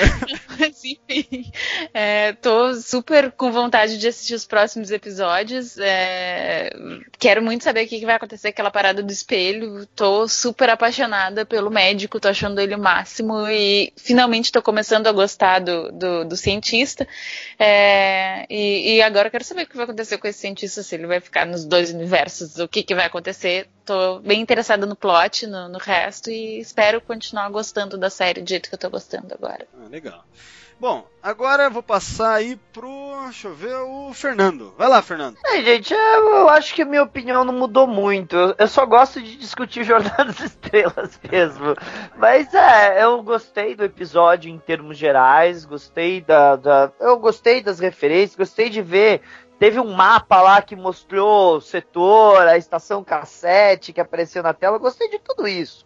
Mas é, é, é, é aqueles pequenos detalhes que me incomodam. É, é, é o linguajar aqui, é um detalhezinho aqui, outro detalhezinho aqui, mas pra mim, pra mim pessoalmente, já tá mais que provado que isso não está nem na linha Prime, nem na linha Kelvin, é outra linha temporal, e a outra linha temporal faz o que vocês quiserem, eu vou continuar assistindo a série, independente de qualquer coisa mesmo. Se eles fizerem Lei e Ordem Star Trek, eu vou assistir. Se eles fizerem A Fazenda Star Trek, eu vou assistir. Esse eu tô esperando já, hein? hein? Tá? Não interessa. Vou passar agora pra Ayla. Vamos lá, Ayla. Considerações finais. Ah, novamente, né, eu digo que eu tô adorando muito o Discovery, mas eu achei que participar agora do podcast foi realmente muito enriquecedor, porque como toda fã que tá super feliz com o que tá vendo, às vezes a gente acaba não enxergando alguns detalhes que que realmente são furos de roteiro. Achei bacana que muitos de vocês apresentaram coisas que, que eu não tinha enxergado. Isso não mudou exatamente a minha visão da série, porque eu continuo amando, mas eu acho que enriqueceu a minha visão sobre a série. Eu ainda acho que ela faz parte do universo Prime e todas as mudanças aí de tecnologia são apenas um reflexo do momento em que ela está sendo produzida. Pode ser que eu esteja errada, pode ser que não, né, só o tempo irá nos dizer. Eu só acho que assim, todos nós temos alguma chance de estar certos. A vantagem é que eu, pelo menos, eu tô curtindo pra caramba a série. Se no final de tudo eu quebrar a cara porque não é nada do que eu tô pensando, pelo menos eu só fiquei triste no final, né? Eu tô tendo um ótimo momento aqui. Eu tô, toda a minha trajetória está sendo muito feliz. O que você falou me lembrou uma fala do ilustríssimo Harry Kim, quando ele disse que o que importa é a jornada. Ele dizia, to the journey, certo? Então todo, the mundo, journey. todo mundo brinda, né? To the journey. To the journey. O que importa é a jornada. Se o final for uma merda, tem- Exatamente. A- deixa A aqui. minha jornada está sendo, está sendo muito feliz. Eu, eu fico muito triste de, de vocês. as- as- tudo bem que às vezes vocês gostam de alguma coisa, alguma coisa não, mas eu gostaria que todo mundo estivesse sentindo a mesma coisa que eu estou sentindo com o Discovery, porque eu realmente estou gostando bastante. Se depois no final eu quebrar a cara é outra história, bola pra frente. É, agradeço a oportunidade de participar do podcast. Eu tava super nervosa, achando que, que eu ia tretar com todo mundo, mas não, vocês são todos lindos e uns amores. E eu adorei. Ai, cara. Isso é porque o episódio foi melhorzinho. Espera ser ruim que nem o da semana passada de novo. Aí você vai ver. Aí me chama, que eu não vou aguentar. É, agora eu vou passar pro Thiago. Vai lá, Thiago. Fala aí, considerações Ah, finais. mas se quiser, eu falo como vai ser o próximo episódio. Ah, Tem é? o trailer agora. Porque é só acessar lá como é que é o www. O Oráculo Trekker Nacional O agora. www Portal do Tempo Capitão. Nossa, cara. Ai, caralho. Vamos é lá. eu adoro fazer teoria, cara. É que é da hora, cara. A gente, a gente assiste pra isso. A gente assiste pra isso. Thiago, já, já me fala logo de antemão, então, se eu vou quebrar a cara no final, porque você sabe do futuro, meu. Você já- É o, é o é o emissário dos profetas aqui do podcast. Vamos lá. Exatamente. Na verdade, eu acho que a série ela vai, ela vai terminar de uma maneira que tipo, o fã, o tanto o fã antigo quanto o fã novo não vai poder falar assim, ah, essa série é uma merda. Não vai, tipo, ela vai terminar de uma maneira que tipo, não tem como, não vai ter como reclamar. Isso eu tenho já certeza. Mas vamos lá. Já tenho a certeza. É questão hein? de. A- Já tenho certeza, não, porque em relação ao roteiro dessa série, ela ainda tá, pra mim, ela tá sendo uma mistura de muita coisa sci-fi e ainda tá faltando muito aspecto tracker, sabe? Então, a- e esse episódio me mostrou isso. Não foi um episódio ruim, foi um, foi um episódio bom, sabe? Só que quando eu terminei de ver esse episódio, não me deu uma vontade de assistir o próximo, sabe? E no final do episódio, eles já ficam, toda hora eles me falam da porra da Capitão Jojo, sabe? Então me faz uma série logo dela, sabe? Eu terminei o episódio com o sentimento. Quero ver a saga da Capitão Jojo, porra. Não impressão quero mais que dá é que os caras se arrependeram de ter matado ela na hora É. que mataram, né? Puta que pariu. Matamos a melhor personagem. E agora? Ah, põe aí um monte de ceninha de holograma, sei lá, enfia aí o nome dela na tela. É impressionante. É, se falam mais dela do que o Sarek na série. Então, assim, eu conversei com vocês, foi muito bom ver o pessoa, pessoas que gostam da série, né? Porque a gente acaba crucificando muito alguma coisa que talvez não precise crucificar, né? Mas eu acho que esse episódio, em comparação ao anterior, foi melhor. Mas eu ainda acho que os dois primeiros estão sendo melhor que todo o conjunto da obra. Mas eu acho que daqui pra frente, Discovery vai evoluir mais em contexto de história. Tá. E eu espero que a Enterprise apareça logo e, e, e acesse o canal Diário do Capitão para prever Calma. o futuro. Calma que. O cara, nossa, o cara tá a cada cinco minutos fazendo a propaganda da porra. Caramba, Diário do Capitão. eu vou, eu vou ter que fazer uma vinheta, né? Tipo, ó, quando for trocar de assunto, põe a vinheta do Diário do Capitão logo, né? Do- Sempre que ele falar, coloca a musiquinha. that, that, that, Tipo isso, né? Você vai ver só, até o final dessa temporada de Discovery aqui.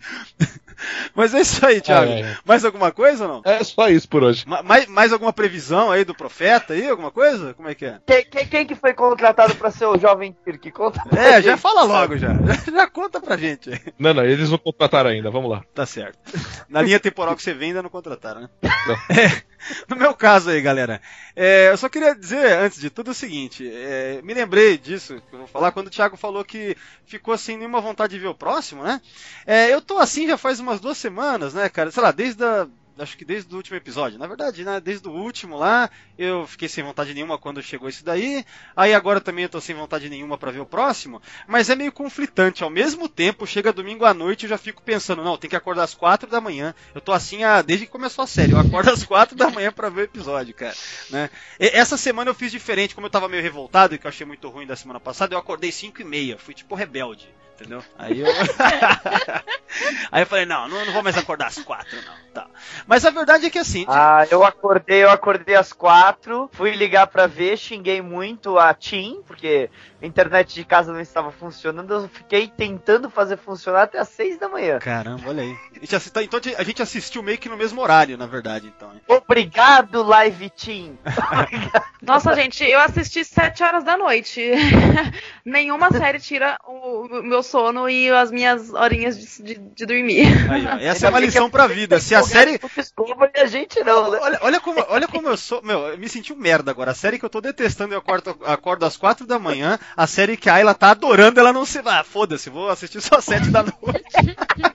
Mas é também eu tenho, eu tenho um motivo, eu assisto com a minha mãe, né? A minha mãe Ah. ela tá assistindo junto comigo e ela só pode ver de noite, né? Eu não vou acordar a minha mãe às quatro horas da manhã. Nada, acorda lá, mãe, acorda aí. Acorda. Imagina isso.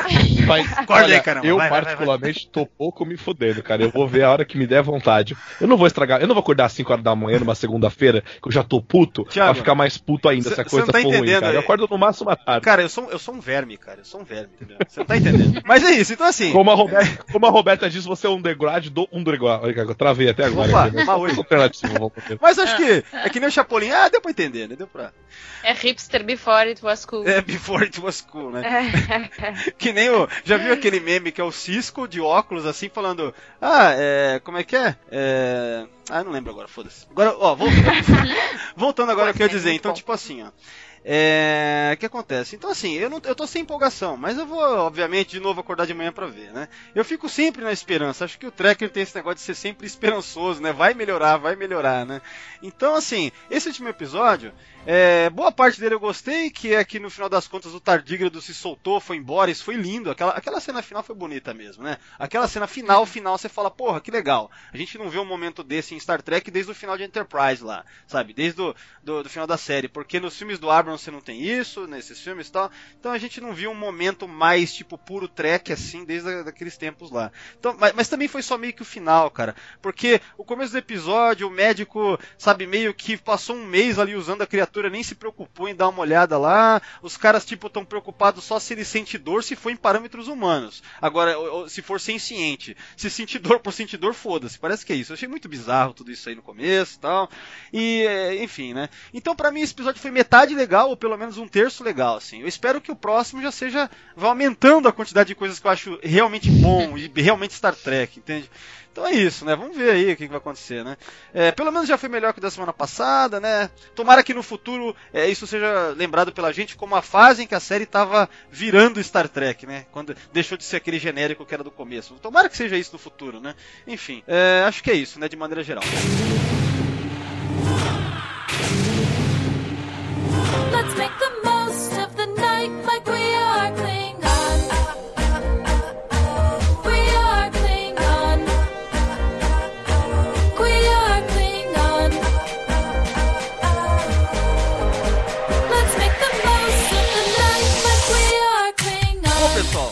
Finalizando o podcast de hoje. Eu vou me despedir de cada um aí. É, em primeiro lugar, deixa eu ver. A Ayla. Ayla, muito obrigado pela sua participação, foi muito legal aquilo que você falou nas suas considerações finais do episódio, eu acho que se aplica a todos nós, assim como você acha que você está é, olhando para coisas que você não tinha percebido, pode ter certeza que para a gente deve ser também um consenso de que quando você vê uma visão de alguém que está gostando tanto, às vezes de repente a gente está vendo também alguma coisa que é realmente boa, né? Então acho que é legal esse diálogo. Tava faltando é, um pouco mais de um contraponto aqui, né? É, de opinião de alguém que. Que bom, Ato. Espero, espero que eu tenha feito alguma contribuição realmente positiva aí na mente de vocês. É isso aí, Alan. Então, é, se despeça se quiser dar algum recado. Um abraço e até a próxima. É só isso mesmo, gente. Agradeço a chance de ter participado. Se der, eu participo em próximos, é só chamar. E é isso. Curtam bastante aí Discovery, que eu tô adorando. Bom, vou me despedir agora, deixa eu ver, do Fernando. Fala aí, Fernando. Um grande abraço, obrigado mais uma vez e até a próxima. E dá o seu recado se tiver aí, cara. É, você sabe que sempre que você chamar, eu vou tentar dar um jeito de estar aqui. Quero agradecer muito o convite. Quero falar, ó, galera, dia 11 de novembro vai ter a doação de sangue do grupo Star Trekkers. Então vamos uh, ir lá, arregaçar as mangas, ajudar o próximo e quem sabe discutir um pouco sobre Discovery na sala de um hospital gritando um outro, que legal. Você quer ver briga no hospital mesmo, né? Olha o cara, né, meu? É isso que eu ia falar, vai voar sangue no hospital. O cara acabou tá de tirar o sangue e aí começa a vazar o sangue, dá aquela. Nossa, cara. E dia 25 de novembro tem a Contrackers lá no Senac Aclimação, entrada gratuita mediante doação de alimentos para os velhinhos. Olha só, legal. É, bom, é, e aí, acessem lá, você tem o seu canal, né? Ah, sim, claro, dá uma olhada lá no Nerd Tracker e na página do grupo Star Trackers. Bacana, Fernando, então é isso aí. Bom, agora o Thiago. Fala aí, Thiago, um grande abraço novamente, é, até a próxima, e se tiver algum recado aí, imagino que, né, o site lá, como é que é? O Oráculo? Manda bala aí. Oráculo. É isso aí, senhoras e senhores. Você quer perder todas as notícias? Vou ver no Diário do Capitão. É só seguir as redes sociais, Facebook, YouTube, onde você tiver vontade. Notícias do futuro, veja bem, cara. Ai, Valdomiro, obrigado pelo convite. Estamos sempre à disposição para participar, discutir, porque a gente quer discutindo isso o dia inteiro, né? É bom a gente registrar o momento e que as pessoas escutem cada vez mais a gente discutir e que venham discutir com a gente, né? Você está chamando mais gente aí, que venham mais pessoas falar de Discovery, que Discovery cresça aí, a gente assista mais e muito obrigado. Até a próxima e engage. E por último, Roberta, muito obrigado pela sua participação, Roberta. Um grande abraço e até a próxima. Muito obrigada pelo convite. É, independente do episódio ser bom ou ruim, é sempre bom vir aqui discutir e falar bobagem, rir bastante. Então, muito obrigada pelo convite. Live long and prosper. Bom, eu, eh, antes de fechar, quero dar aquele recado de sempre. Procurem o Sessão 31 nas redes sociais, tá? Então a gente está no Facebook, tem o grupo, a página, vão lá. Estamos também no Twitter, é o arroba secal31, Google+, mais e sigam-nos no Instagram. É isso aí, galera. Obrigado a todos que estão ouvindo aí e... Olá! Looking